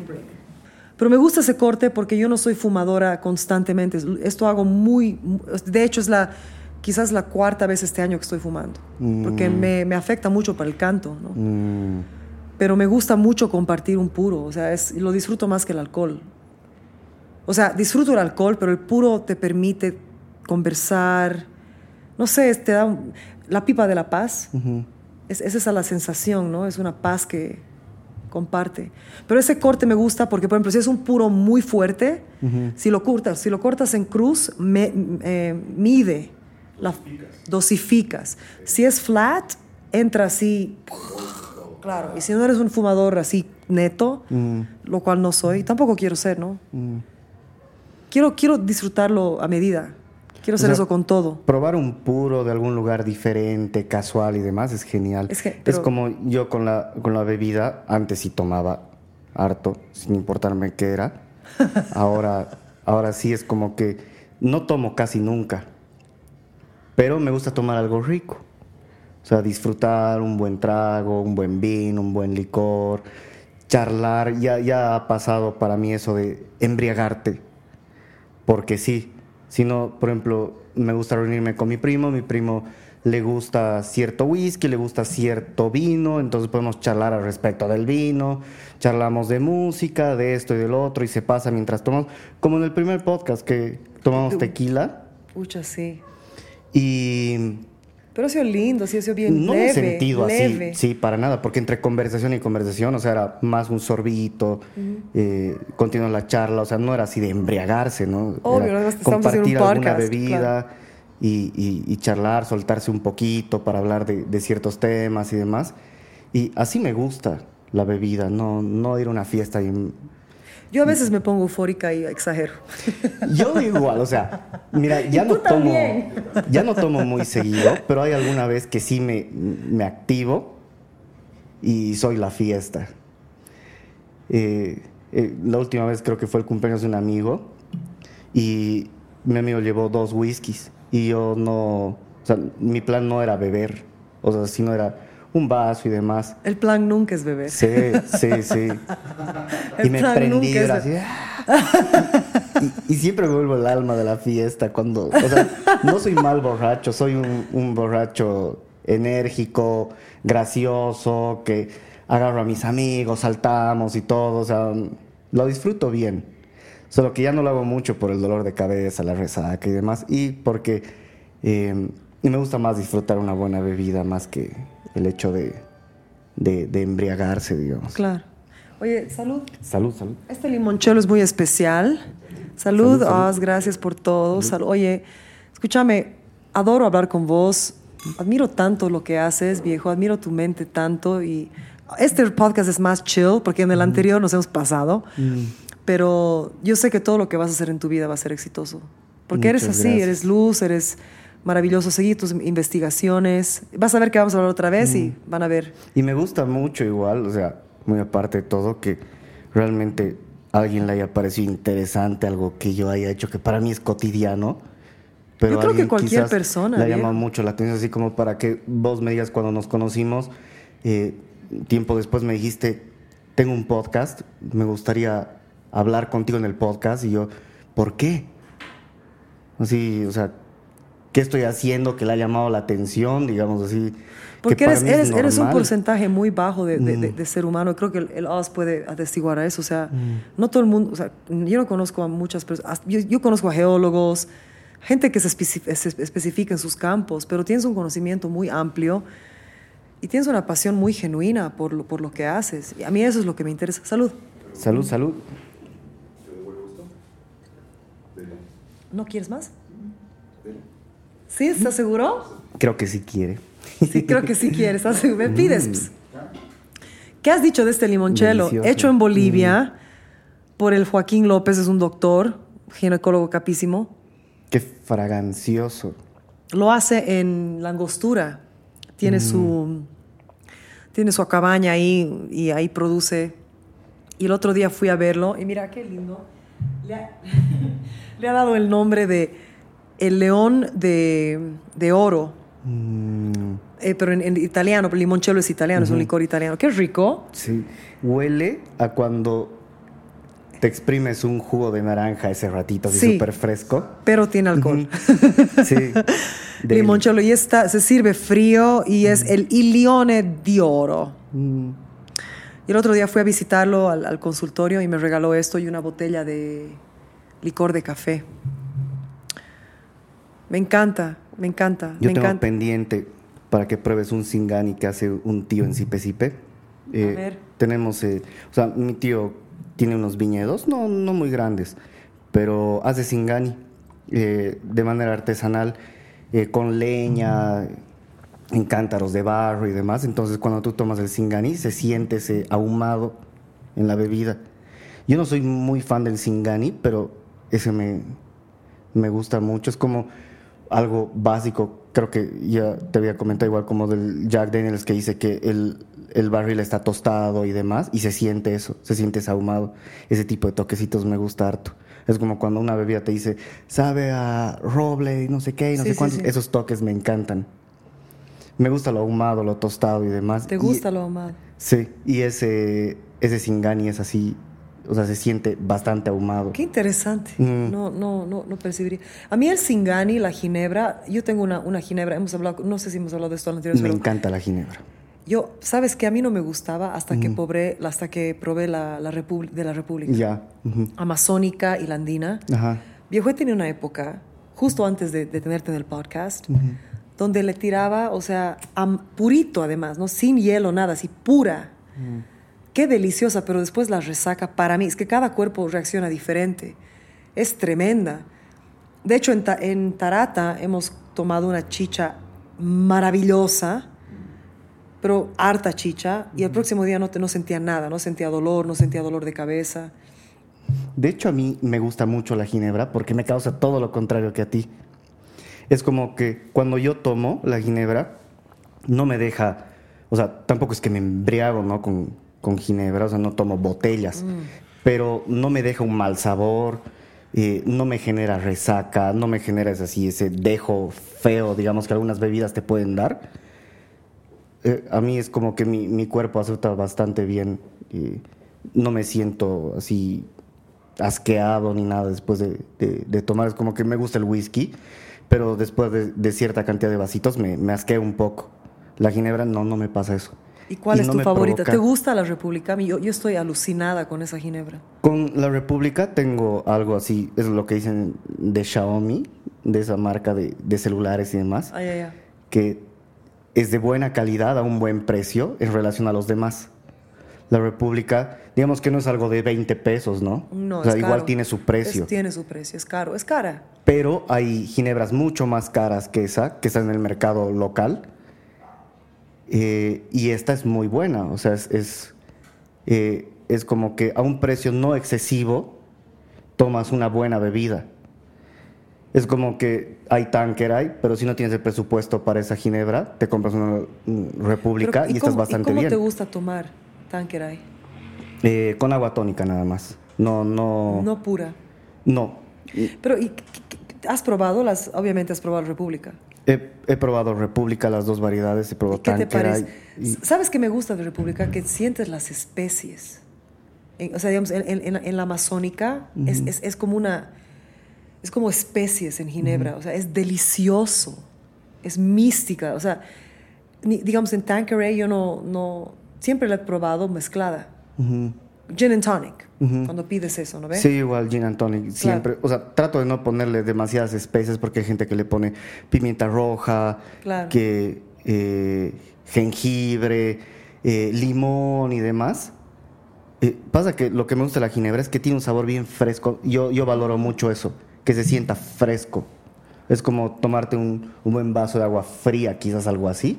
Por eso me gusta la, la ginebra. Y es como que casi cualquiera que haya tomado está bien para mí, a excepción de uno que tomé en un bar, que era ginebra de la casa, pero era almíbar de dulce, a mí no me gusta. A mí tampoco. Y, y me asfixió, dije, ah, qué horrible. Y después me dieron un bulldog, creo que era bulldog o Hendrix, y estaba deliciosa, o sea, era otro mundo, otro, mundo. sí. Y la República está muy bien. Oye, y tú dijiste que había una época que chupabas de todo. Mm. ¿Y qué pasó? ¿Qué, qué cambió? Tu microfonito, házmelo así, adelante, la cabecita. Eso, súper. Eh, no tan cerca, no tan cerca. Pasa de que una vez fui a... Así está bien. Me acuerdo estaba con un amigo que era mayor que yo. Normalmente mis amigos son mayores que yo. No todos, pero gran parte. Y fuimos a un bar y él siempre me aconsejaba, siempre que vayas a un bar, anda a la barra. Claro, porque charlas bien, charlas con el barman y el barman nunca te sirve igual en la barra que si estuvieras en la mesa. Es como que charlas con él, sí, me gusta un poco más fuerte, me gusta que le pongas un poco más de esto, un poco más del otro, me gusta más dulzón y demás. Y es más, el trato es más personalizado cuando estás en la barra, porque estás en contacto directo con la persona. Y, y, el barman me dijo así de que yo prefiero tomar un buen licor, un buen trago, a embriagarme con trago barato. De, me gusta más degustar la bebida tal vez tomas menos, pero no te levantas con un dolor de cabeza horrible al día siguiente, no estás inconsciente y demás. Y de ahí se me quedó eso, o sea, era como, voy a dejar de tomar tonterías por embriagarme, o sea, por la típica de la fiesta, ¿no? O sea, vas a una fiesta, tomas todo lo que te encuentras y demás. Eh, o sea, no sé si he tenido problemas así realmente con el alcohol, así de... Nunca me he desesperado por, quiero salir a tomar y demás, no, nunca más era por pasar tiempo con mis amigos y demás. Pero desde ahí era como que voy a dejar de tomar sonceras y tampoco es que tomo tragos de super lujo, alguna vez sí lo he hecho. Claro, Porque alguien me ha invitado a algo y demás. Pero sí tomar bebidas decentes, digamos, que tengan cierta calidad en el sentido de que no están hechas en el garaje de una persona. Eh, no son guindol. Eh, viejo, viejo, yo creo que la peor borrachera de mi vida. De hecho, nunca más he vuelto a tocar guindol. Sí. Sí, en Colomi. Yo la vez que he tomado un guindol de Colomi no me he hecho nada. No, es que tú has tomado pues, decentemente. Yo me fui con mi gran amigo Lugo Laguna. y nos fuimos y yo no sabía que era el guindol y él estaba con su guitarra. Estábamos era una tarde así de amigos. Ya, vámonos a una tarde, vaya, vamos, vámonos, vámonos. Viejo, acabamos como es en Bolivia, ¿no? Llegas a un pueblo, alguien te acoge, llegas a un restaurante, les caes bien a los dueños, no sé qué, que guitarreada, que son músicos, que cantante, que bla, bla, bla. De repente, viejo, estábamos tres botellas, tres jarras de guindol adentro. Mm. O sea, yo nunca he tenido una borrachera tan tremenda en mi vida. De hecho, como te he dicho, el guindol es delicioso. Mm. O sea, es un licor de guindas, ¿no? Pero me ha torcido el alma. Nunca más he vuelto a tocar ese, ese licor, porque era, era, tan delicioso. Yo amo las cosas ácidas. Me encanta la naranja, el limón, me encanta la guinda, me encanta la, fresa, todo lo que es ácido me encanta, ¿no? el, el, maracuyá, la piña. Entonces yo empecé a chupar, además que no sientes tanto el alcohol. Ay, no. Después de la primera jarra compartida entre cuatro, no, pues estaba en otro lugar. No, la vez que yo tomé guindol eran dos botellitas, pero entre un montón de gente que nos tocó como a dos vasitos a cada uno. Y y no he sentido, la, verdad. Es que, es que, no me no he tomado jarras como vos. Viejo, y además era súper joven, no, tenía la más mínima idea. Olvídate, nunca más he vuelto. Mm. Pero es jodido, sabes que el alcohol es algo bien, bien, bien tremendo para nuestra cultura, para todas las culturas, porque el alcoholismo es una enfermedad bien mm. tremenda, viejo. Mm. Es una, es una, es una compañía Vivimos en un lugar donde hay mucha gente, o sea, no en Bolivia solamente, en el, en el lugar, en el planeta entero, hay mucha soledad. Mm. Y el alcohol tiene la particularidad de acompañar. Mm. Y por eso es tan jodido. O sea, no es que sea malo el alcohol per se, sino es, otra vez, el significado que una persona sola, una persona que tiene ciertos agujeros o dolores, le asigna mm. a esa compañía. Hay gente que puede tomar una botella de alcohol, tres, cuatro, y después no toma más. Mm. Pero hay, personas que se aferran a esa, esa sensación. Yo creo que soy más, o sea, creo que nunca he tomado solo. Así en, en, en, mi casa nunca he abierto una botella. Quizás alguna vez un vino, no estoy muy seguro.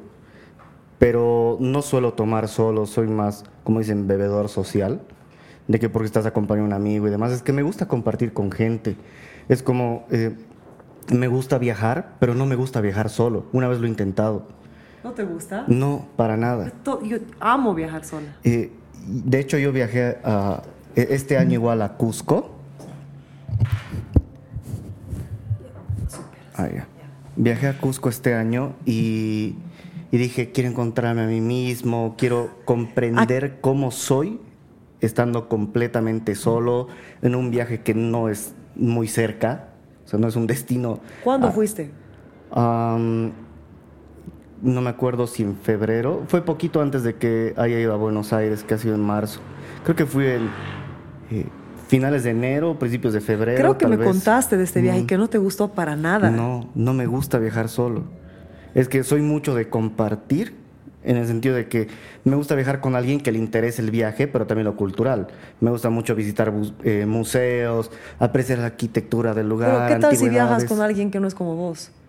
O sea, tú, tú escoges gente con quien puedas viajar como vos.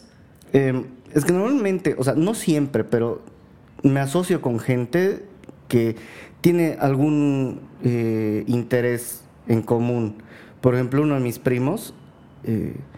Eh, le gusta mucho los museos, las colecciones, eh, hablar de música y la paso súper bien con él.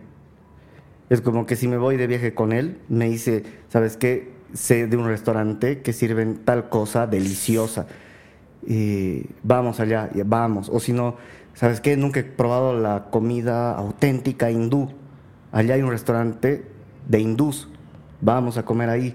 O si no hay una exposición de, cierto artista.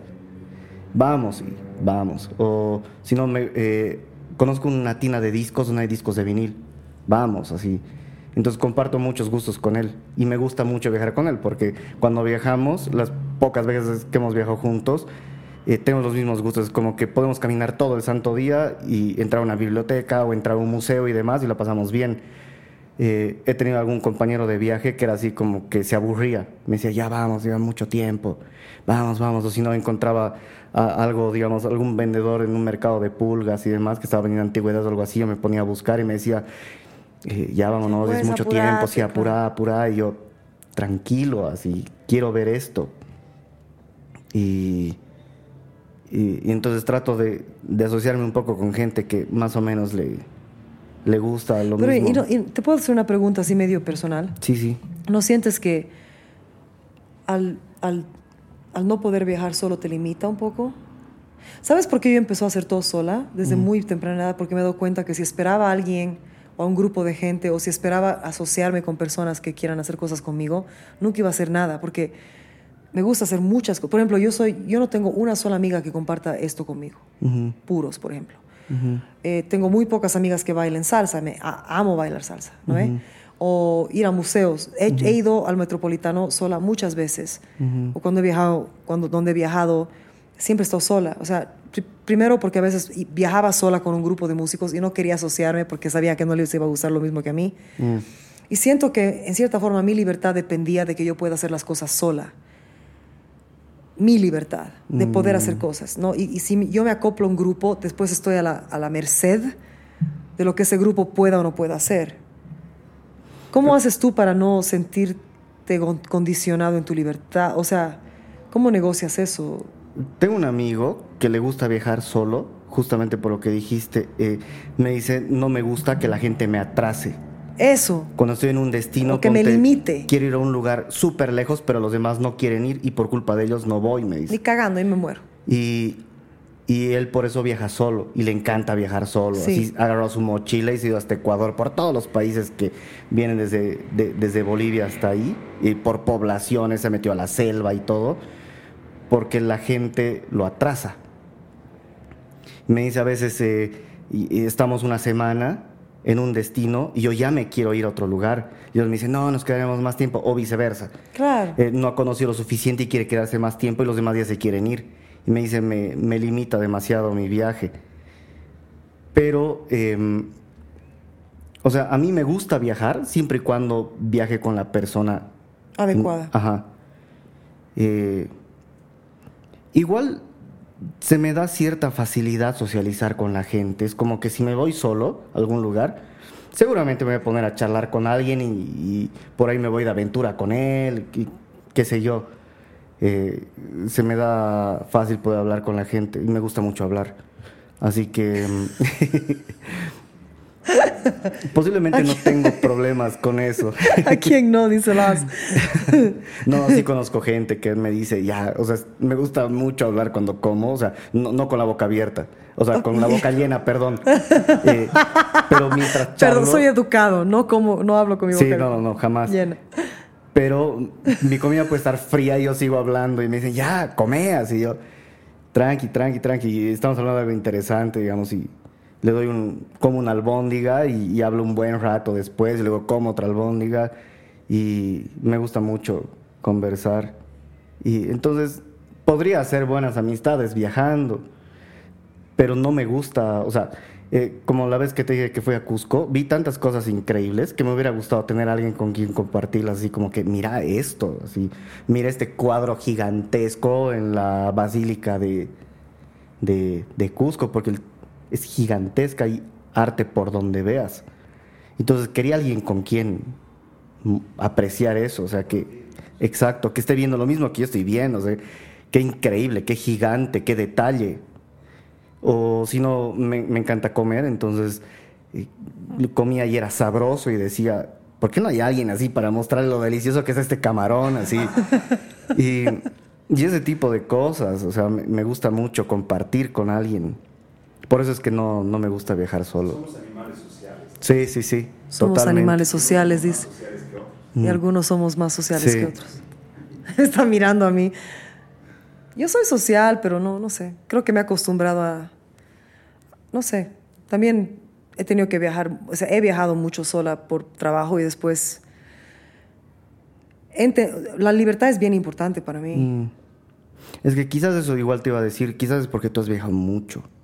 No, no, no, no es por eso, porque alguna vez he viajado y me he sentido sola, pero también hay un misterio de llegar a un lugar y saber que voy a conocer a gente maravillosa y a veces cuando estás con alguien o con un grupo de personas, no se te da la misma oportunidad. Mm.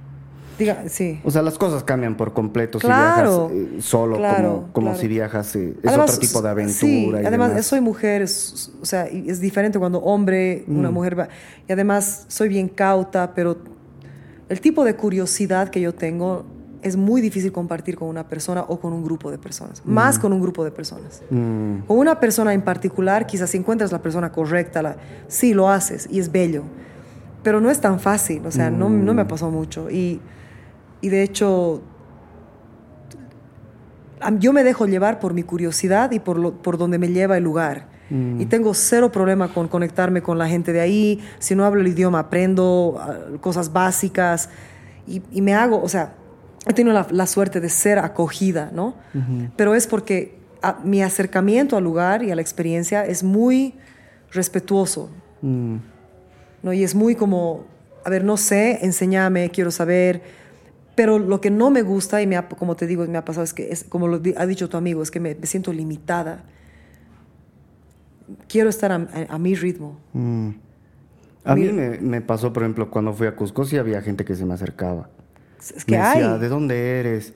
Eh, y yo estaba fumando un cigarrillo solito en la noche, a las 10 de la noche, en la puerta del templo, sentado en una grada y demás. Y me dicen, ¿qué estás haciendo aquí? ¿A qué has venido? Y demás. Y empezamos a charlar. Ya has visitado este lugar y demás. Mm, y, bien, súper bien. Pero como te digo, o sea, por lo menos yo, en lo personal, prefiero ir eh, con alguien que más o menos tenga, comparta ciertos gustos conmigo y pueda compartir con esa ¿Y ha sido fácil para vos conseguir eso? Eh, más o menos, o sea, he conocido mucha gente de todo tipo en, eh, los, años que tengo de vida. Gente completamente diferente a mí y demás, pero mm, poco a poco, naturalmente, se va segmentando la gente con la que me, rodeo. Es como que sí conozco gente que, por ejemplo, bebe muchísimo y ya no me junto con ellos porque ya no bebo mucho. Es automático, digamos. Y, y quizás logro conectar con alguien justamente porque está bebiendo algo rico o no está bebiendo mucho y empiezas a hablar sobre lo que está tomando y demás y, me dice, nos veremos la siguiente semana o dame tu número, vamos a hablar y demás. Y ahí ya comparte algo que yo también no hemos ido a embriagarnos, sino hemos ido a disfrutar de un traguito y escuchar buena música, algún lugar. Entonces así va, voy más o menos segmentando de manera natural a, la gente con la que me rodeo. Ahora sí tengo amigos en los que no puedo dejar de ser su amigo porque son amigos de toda la vida y me llevo muy bien con ellos, que son completamente diferentes a mí. Pero igual me adapto muy bien a, casi cualquier entorno. Obviamente preferiría gente con los mismos gustos que, claro, yo tengo, pero me adapto igual, sin, sin, sin problema. Oye, entonces ahora, ¿cuál es tu plan para tu, para tu emprendimiento con Minerales Bolivia? O sea, está, digamos, al margen, o sea, está dependiendo de tu viaje, vas, o sea, la idea es seguir creciendo, seguir coleccionando, obviamente. O sea, sí me gustaría llegar a tener un museo. Claro, has eh, hablado de esto la anterior sí.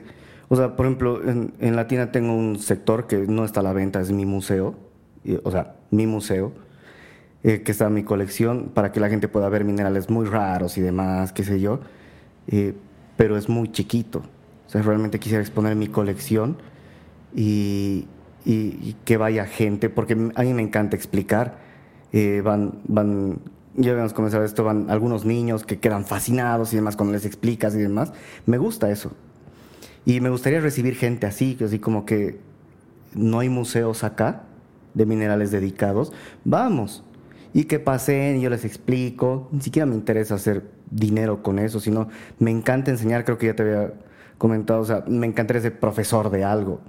Me encanta enseñar, entonces me encanta recibir gente interesada en lo que a mí me gusta. Me hace sentir igual también especial.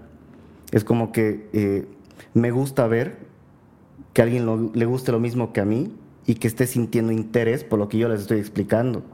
Es que es raro que pienses que no hay, no hay gente así, o sea, es, es bien raro, particularmente con lo que vos haces.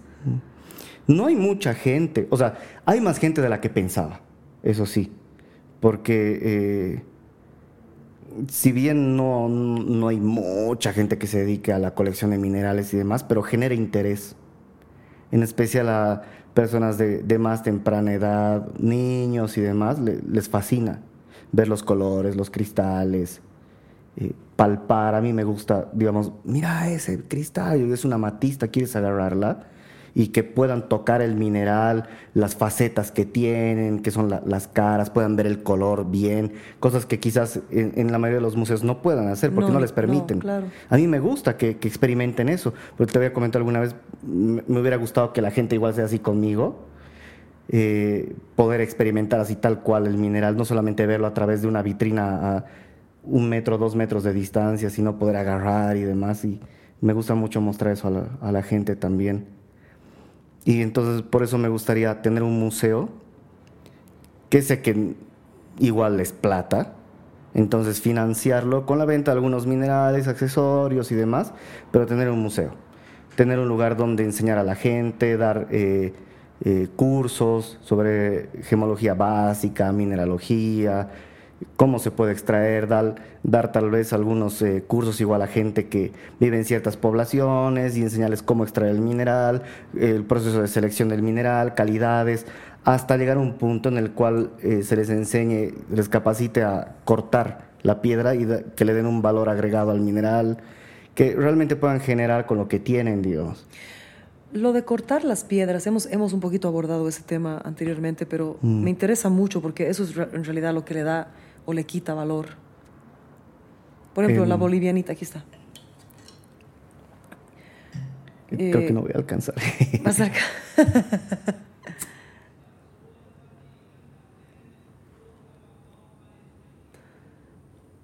¿Cuál sería la situación ideal de lo que es producir una piedra bien cortada de bolivianita, o sea, la gema en sí? ¿Qué, es lo que, lo que marca un buen corte de bolivianita, por ejemplo? Ya entrando un poquito más a un tema especial. Casi todas las piedras del, mundo, eh, o sea, hay muchas piedras que no valen mucho, pero cuando las cortas valen. Qué jodido. Eh, es como, por ejemplo, hay una piedra que se llama labradorita, que es... ¿Qué se llama? Labradorita. Varadorita. Labradorita. Labradorita, ok. Ajá. Eh, que abunda en Madagascar y es una piedra que si tú la ves en bruto, en bruto es tal como la encuentras en la mina, digamos, sin, sin pulirla, sin trabajarla y demás. Si tú la ves en bruto, quizás puedas apreciar el efecto que tiene la labradorescencia, se llama, que es un efecto como tornasolado, que cuando la mueves refleja unos colores hermosos. Pero se aprecia increíble cuando la piedra está pulida.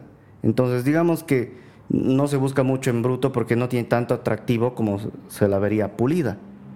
Entonces, esa piedra no es costosa, pero lo que más o menos le da el valor es el trabajo de la piedra, porque gracias al trabajo se aprecia ese efecto que tiene. O como la obsidiana en México.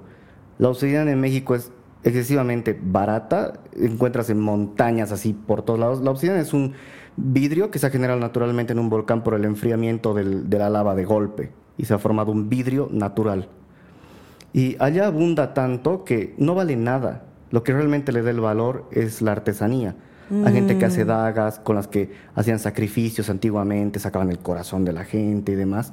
Eh, hacían armas, el filo de las armas, porque la obsidiana, como es un vidrio, cuando se parte es súper filosa. Hacen, eh, se le llama espejo de obsidiana, que son unos discos cortados y pulidos. Eh, sirve también para ver eclipses a través de, o sea, sirve como filtro eh, entonces, es, es, a mí me gusta mucho la obsidiana y lo que le da realmente el valor es el trabajo, porque sin trabajo no vale prácticamente nada la piedra. Ahora, como hay piedras que valen un montonazo sin necesidad de estar cortadas, pero lo que realmente le da el valor a una piedra es el corte. ¿Por qué? Porque gracias al corte, eh, si tú encuentras un diamante en bruto, quizás lo ves bonito y demás, pero no es ni de cerca como se ve un diamante bien cortado.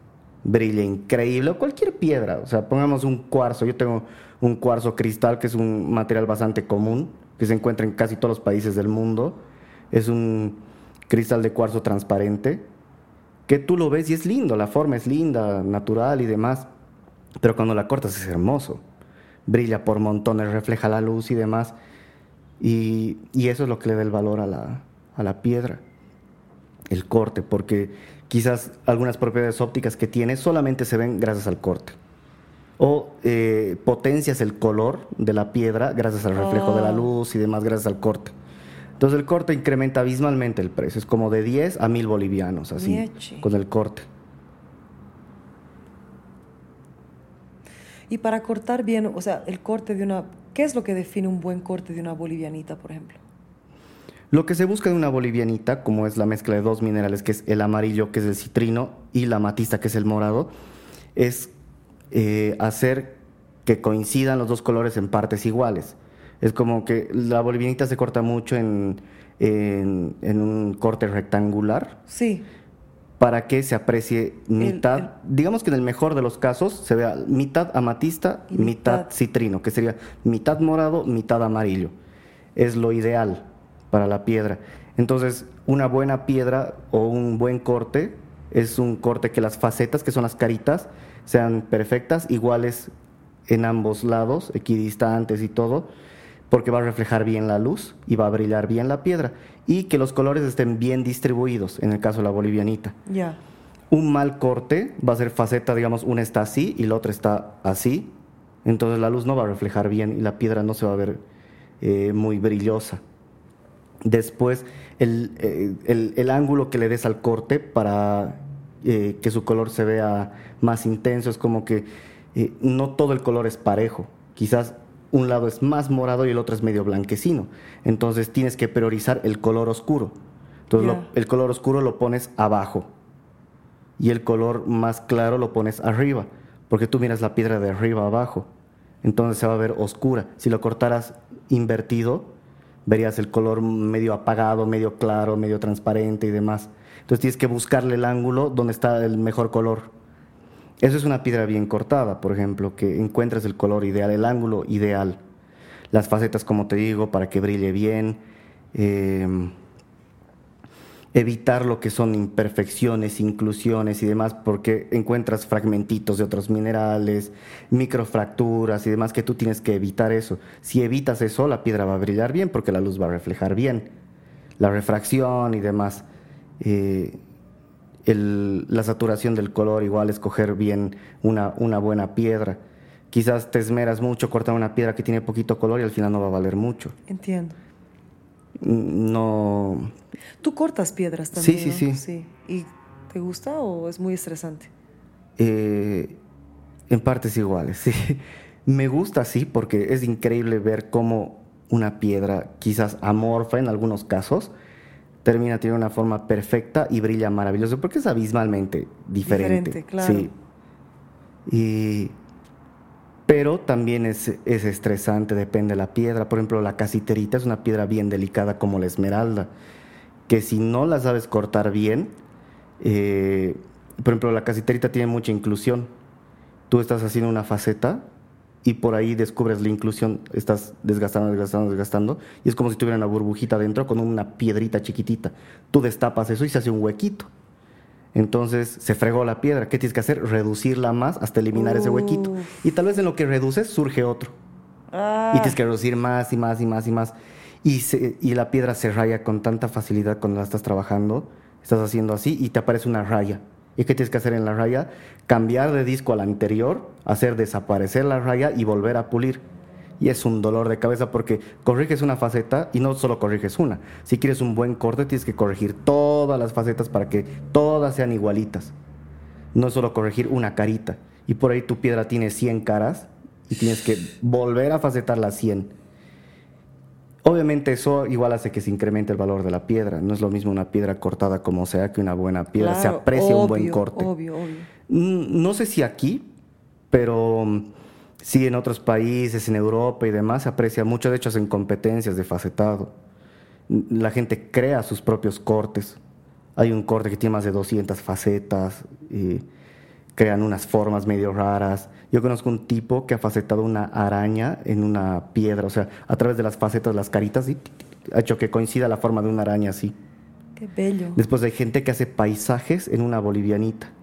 Eh, digamos, faceta la piedra, digamos la típica talla del diamante, que es así, la puntita y demás. Le dan la vuelta a la piedra y tallan aves, flores. Cuando tú le das la vuelta otra vez a la piedra y la miras de arriba abajo, se ven las aves, las flores, el cambio de color, o sea, esa, esa diferencia entre la matista y el citrino y se mezcla todo, entonces queda como un, como un paisaje. No soy fan de eso, me gusta la piedra perfecta en facetas, pero se ve espectacular, o sea, técnicamente está muy bien hecho. Y hay un montón de tipos de cortes. Me, gusta mucho el, tema del corte, pero me gusta más la investigación de las piedras. Es como que preferiría investigar un tratamiento para eliminar inclusiones de la casiterita y que tenga un color más parejo y que sea más transparente y sea más apto para el corte, más que cortar la propia piedra. Porque hay eso, como el de las esmeraldas. Quizás no, no es muy verde, quizás tiene muchas inclusiones a través de calor, eh, aceite y demás, puede hacer que la piedra sea más bonita, que sea más verde, que sea más transparente. Entonces, desarrollar eso con piedras que todavía no se ha desarrollado, como es la casiterita. Y quizás sí hay tratamientos térmicos y demás que para que una piedra de casiterita sea oscura, la vuelvas más transparente, más clara. Elimines esas inclusiones, esas impurezas que tengan a través de tratamientos, ya sea con radiación, con temperatura y demás. Me gustaría más eso que cortar la piedra. O me gusta más hacer análisis de piedras más que cortar. Digamos, tú me entregas una piedra, no sabes qué es, tal vez yo tampoco. Y entonces es, eh, creo que te había dicho, es como eh, cuando supongamos hay un crimen y tú quieres identificar quién ha cometido, entonces unes todas las, eh, pues las pistas digamos, encontrado un cabello de esto, encontrado ADN de esto, encontrado esta arma cerca, a esta distancia, hay ropa de esta persona a esa distancia. Entonces vas uniendo así como que las pistas que te dan, eh, que juntas te dicen la historia. qué ha sido. Mm. Con las piedras es lo mismo. Tú agarras una piedra y lo llevas a un refractómetro, que es un aparato que eh, rebota la luz, o sea, eh, a través de la refracción de la luz determina eh, qué, cuál es su índice de refracción, que es un número. Entonces ya tienes el índice de refracción que supongamos es tanto punto tantos, entonces anotas. Lo llevas a un, espectro, eh, un espectroscopio, entonces a través del espectro de la luz y demás determinas qué es, entonces vas anotando todo su, su, eh, su, índice de refracción es esto, tiene eh, respuesta a la luz ultravioleta de onda corta, de onda larga, entonces vas anotando todo. Una vez que tienes todos los datos, revisas la base de datos que existe. Por ejemplo, una esmeralda, este es su índice de refracción, este es su dureza, este es su peso específico. ¿Tiene magnetismo? Sí, no. Entonces vas uniendo todo eso y determinas qué piedra es. Me encanta eso. ¡Qué bello! Mm. Es, eh, no es algo complicado y es algo bonito porque descubres qué es. Por ahí creías que tenías un diamante, pero resulta que no, que es un topacio. O por ahí tenías un cuarzo y resulta que era un diamante, digamos, o sea, creías que era un cuarzo.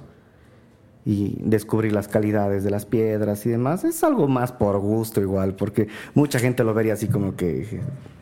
¿Qué está hablando? No sé si es por gusto, yo pienso que esa es la curiosidad insaciable, ¿no? O sea, el descubrir, el saber, el indagar. Yo estuve obsesionada dos años con una planta particular, o sea, obsesionada. ¿Qué planta? Un cactus, muy especial. Mm. Que lo, lo, lo, empecé a entender en Samaipata, después vine a Cochabamba, lo buscaba en todas partes, estudié varias variedades, hice crecer semillas, no sé qué cuando florecía venía a Bolivia, agarraba las semillas, me las llevaba a Estados Unidos, tenía así un montón. Era experimentación, pero no era tanto por el placer de experimentar, tanto como por el placer de saber que podría entender algo de esta, esta planta, ¿no? Y me gustaba mucho, me gustaba mucho el proceso de descubrirla, de, verla crecer, de ver cómo de las diferentes semillas eh, se formaban, porque ese es un tipo de cactus donde, por ejemplo, tú sacas la, la, la, la, fruta con la semilla y no es que esa semilla es de ese particular cactus. Lo que pasa es que con la polinización de los pájaros y todo, puede haber un pájaro que ha sacado la semilla de uno y está polinizando en otro. Entonces, ese cactus está creciendo semillas de su amigo de, de dos kilómetros afuera. O sea, tú piensas que estás sacando semillas de ese cactus, pero no es así. Estás en realidad sacando la semilla que ha, traído el pajarito de dos kilómetros afuera de mm. otro tipo de, otra línea de cactuses. Mm. Pero era, es, es, fascinante meterte a eso para conocer, es el deseo de conocer. Eso es lo que me fascina. Y al final igual nunca descubrí lo que quería descubrir, lo que yo pensé que iba a estar ahí. no lo hice, porque me hubiera tomado dos años más y más experimentación con la planta, con lo que, con lo que es esta planta. Eso pasa igual con algunas piedras de origen aluvial, que o sea, se le dice porque lo ha traído algún río y demás. O sea, no es que ha crecido en un río, sino que eh, el río ha traído la piedra desde no sé dónde. Entonces, a mí, alguna vez encontré en algún río alguna piedra y demás, pero no me gusta encontrar en un río, porque no sé de dónde ha venido. Claro, Entonces tienes que hacer una investigación tremenda, para saber de dónde, eh, quizás eh, hace millones de años eh, se ha partido la montaña, se ha movido, se ha levantado tal cosa, de ahí habían cristales, esos cristales con el tiempo se han partido, han erosionado, han caído, han llegado al río, el río la ha transportado durante años, de años, de años, la ha rolado que es eh, a través de la erosión o el desgaste, la piedra termina como redondita, como balada. Entonces ahí ya estás chau, porque es más fácil identificar una piedra por la cristalografía. A través de la formación cristalina puedes más o menos ubicar qué puede ser. Por ejemplo, sabemos que el cuarzo tiene esta forma, sabemos que la florita tiene determinada forma, así. Entonces, si la piedra no tiene la forma cristalina porque está rolada de tanto que le ha erosionado, ¿qué es? Y de dónde ha venido. Entonces ahí sí es un dolor de cabeza determinar. Es lindo encontrar en un río, sí, pero es mejor encontrar en la montaña. ¿Dónde sabes exactamente? Exacto, porque ahí puedes seguir la beta del, mineral, puedes encontrar la geoda, que es la formación de cristales que está adentro de la montaña, y abrir un poco más, martillar y encontrar la formación cristalina completa. Es mucho más sencillo que encontrar en, en el río. Me parece extraño que pienses que esto no es absolutamente interesante, o sea, es muy, muy, yo pienso que es muy integral a lo que somos como seres humanos. Mm. Yo pienso que estás, estás conectado con esa parte de nuestra humanidad, que mucha gente no está, por eso lo aprecio. Mm. Es que quizás hay prioridades, ¿no? Para cada persona. Quizás la prioridad de una persona es otra, la felicidad de una persona es otra.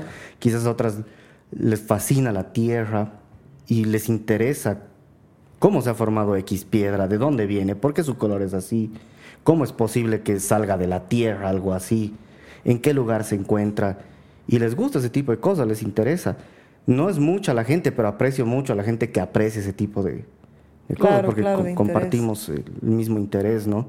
De, cosas más específicas, de, de, investigar algo más, más allá de lo superficial, digamos. O sea, no es una joya que está en tu anillo. Y por eso es que los niños están tan atraídos a tu trabajo. Mm. Igual, igual mucho tiene que ver Minecraft, que creo que ya te he dicho, del videojuego.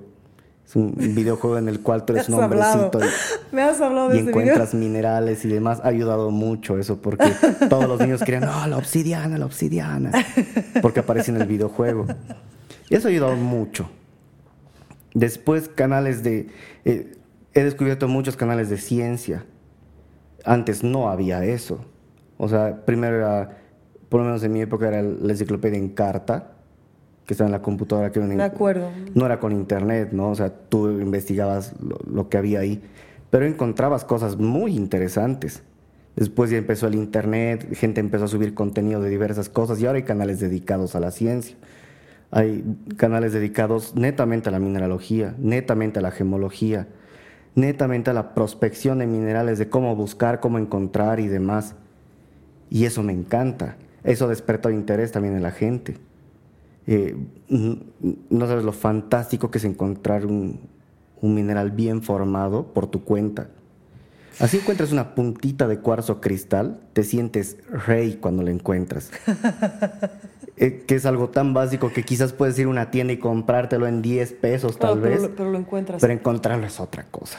¿Y tú no has pensado en, difundir, por ejemplo, tu material? Le está, le está preguntando si ha pensado en difundir. Es que no te van a escuchar. su, eh, material. Sí, de hecho, uno de mis planes está en... Tener un canal de difusión. Justo eso. Eh, eh, estoy pensando en hacer un canal. no sé si, o sea, un canal de YouTube donde suba videos extensos, porque lo de ahora son los shorts y los reels y demás, que son videos cortos, ¿no? Entonces la gente se ha acostumbrado a ver videos cortos, pero sí quiero hacer reels y shorts explicando digamos, la matista y explicar en tres minutos cuál es su origen, cuáles son los mayores yacimientos, los yacimientos más importantes y en qué se usa la piedra. Entonces, enseñar a la gente, porque si bien, como, como les había dicho, que mi sueño es enseñar a la gente, ser profesor, si bien no lo puedo hacer así de manera personal, quizás lo puedo hacer mediante videos en, en YouTube o TikTok y demás, explicar el origen de cada una de las piedras, de todas las, las gemas que hay en general. Y hacer videos dedicados así como que este es el proceso del corte de una piedra y mostrar así para que vean todo lo que conlleva cortar una piedra que tú la ves en un anillo, pero no sabes todo el proceso que ha llevado verla montada en la joya. Que para empezar el joyero ha trabajado duro para montarla. Aparte, la persona ha trabajado duro para cortar la piedra. Aparte, el minero ha trabajado muy duro para, extraer esa piedra. Muy duro. Aparte, diversas circunstancias eh, de la Tierra han permitido que se forme ese cristal de manera muy específica. En circunstancias muy específicas, esta piedra ha logrado tener un color morado, porque el suelo era rico en hierro y demás, que no se da en todos lados, entonces es algo muy especial. Y explicar todo eso me, gustaría mucho, si el proceso completo. Es como que tú ves una esmeralda en un anillo, pero no sabes todo lo que ha pasado el proceso para extraer la esmeralda, que hay mucha gente que se llama eh, guaqueros, que son, eh, a ver, en síntesis, la mina de Muso, la más importante de la esmeralda en toda Colombia y posiblemente en el mundo, extrae cierta cantidad de toneladas de material donde hay esmeraldas. Recolectan todo lo que ellos creen que han, podían recolectar de esmeralda.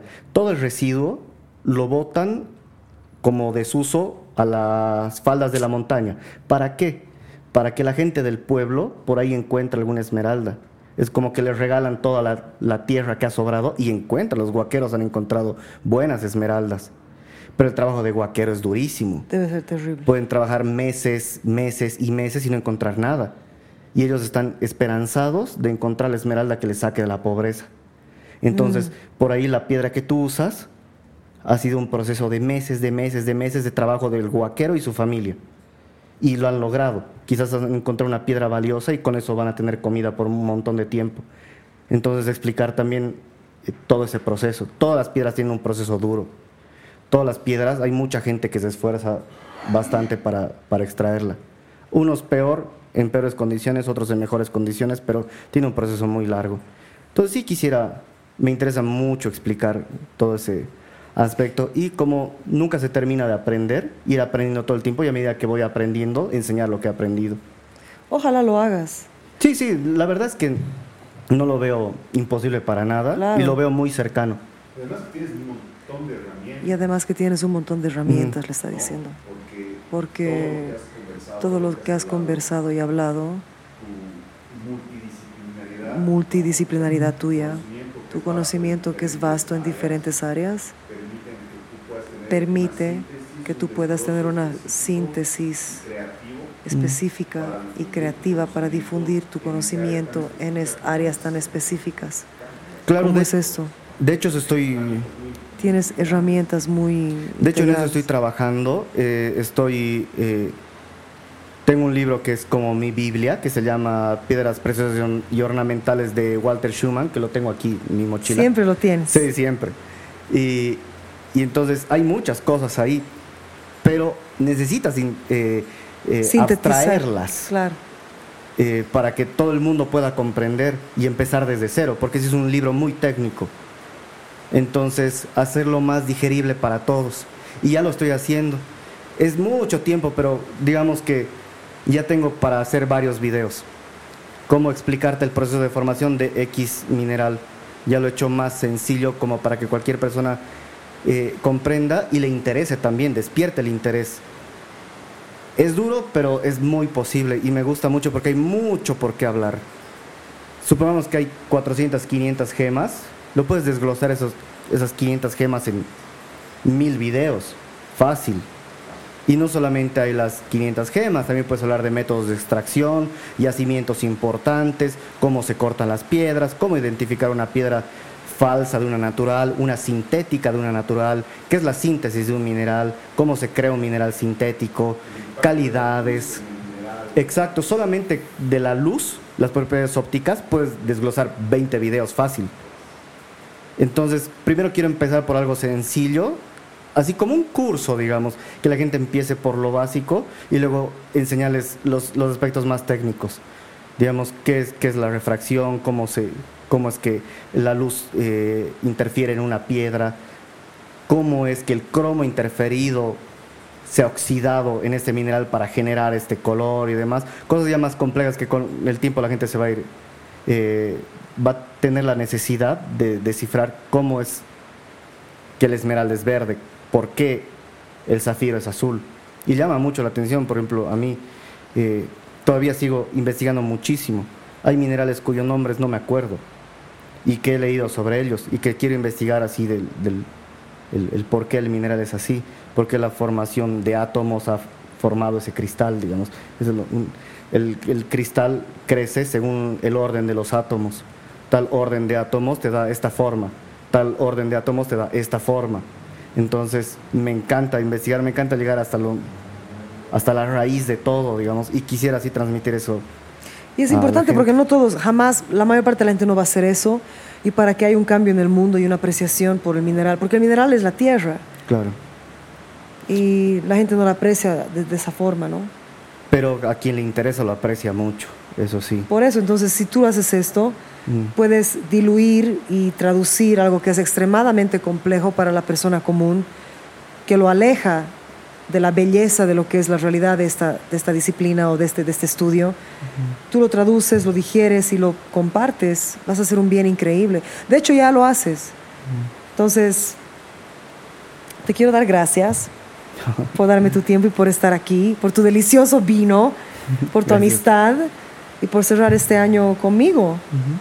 O sea, vamos a estar hablando pronto y gracias por tu pasión y por lo que haces y por amar tanto a nuestra, nuestra tierra y, este increíble llamado, que es muy especial, Gabriel.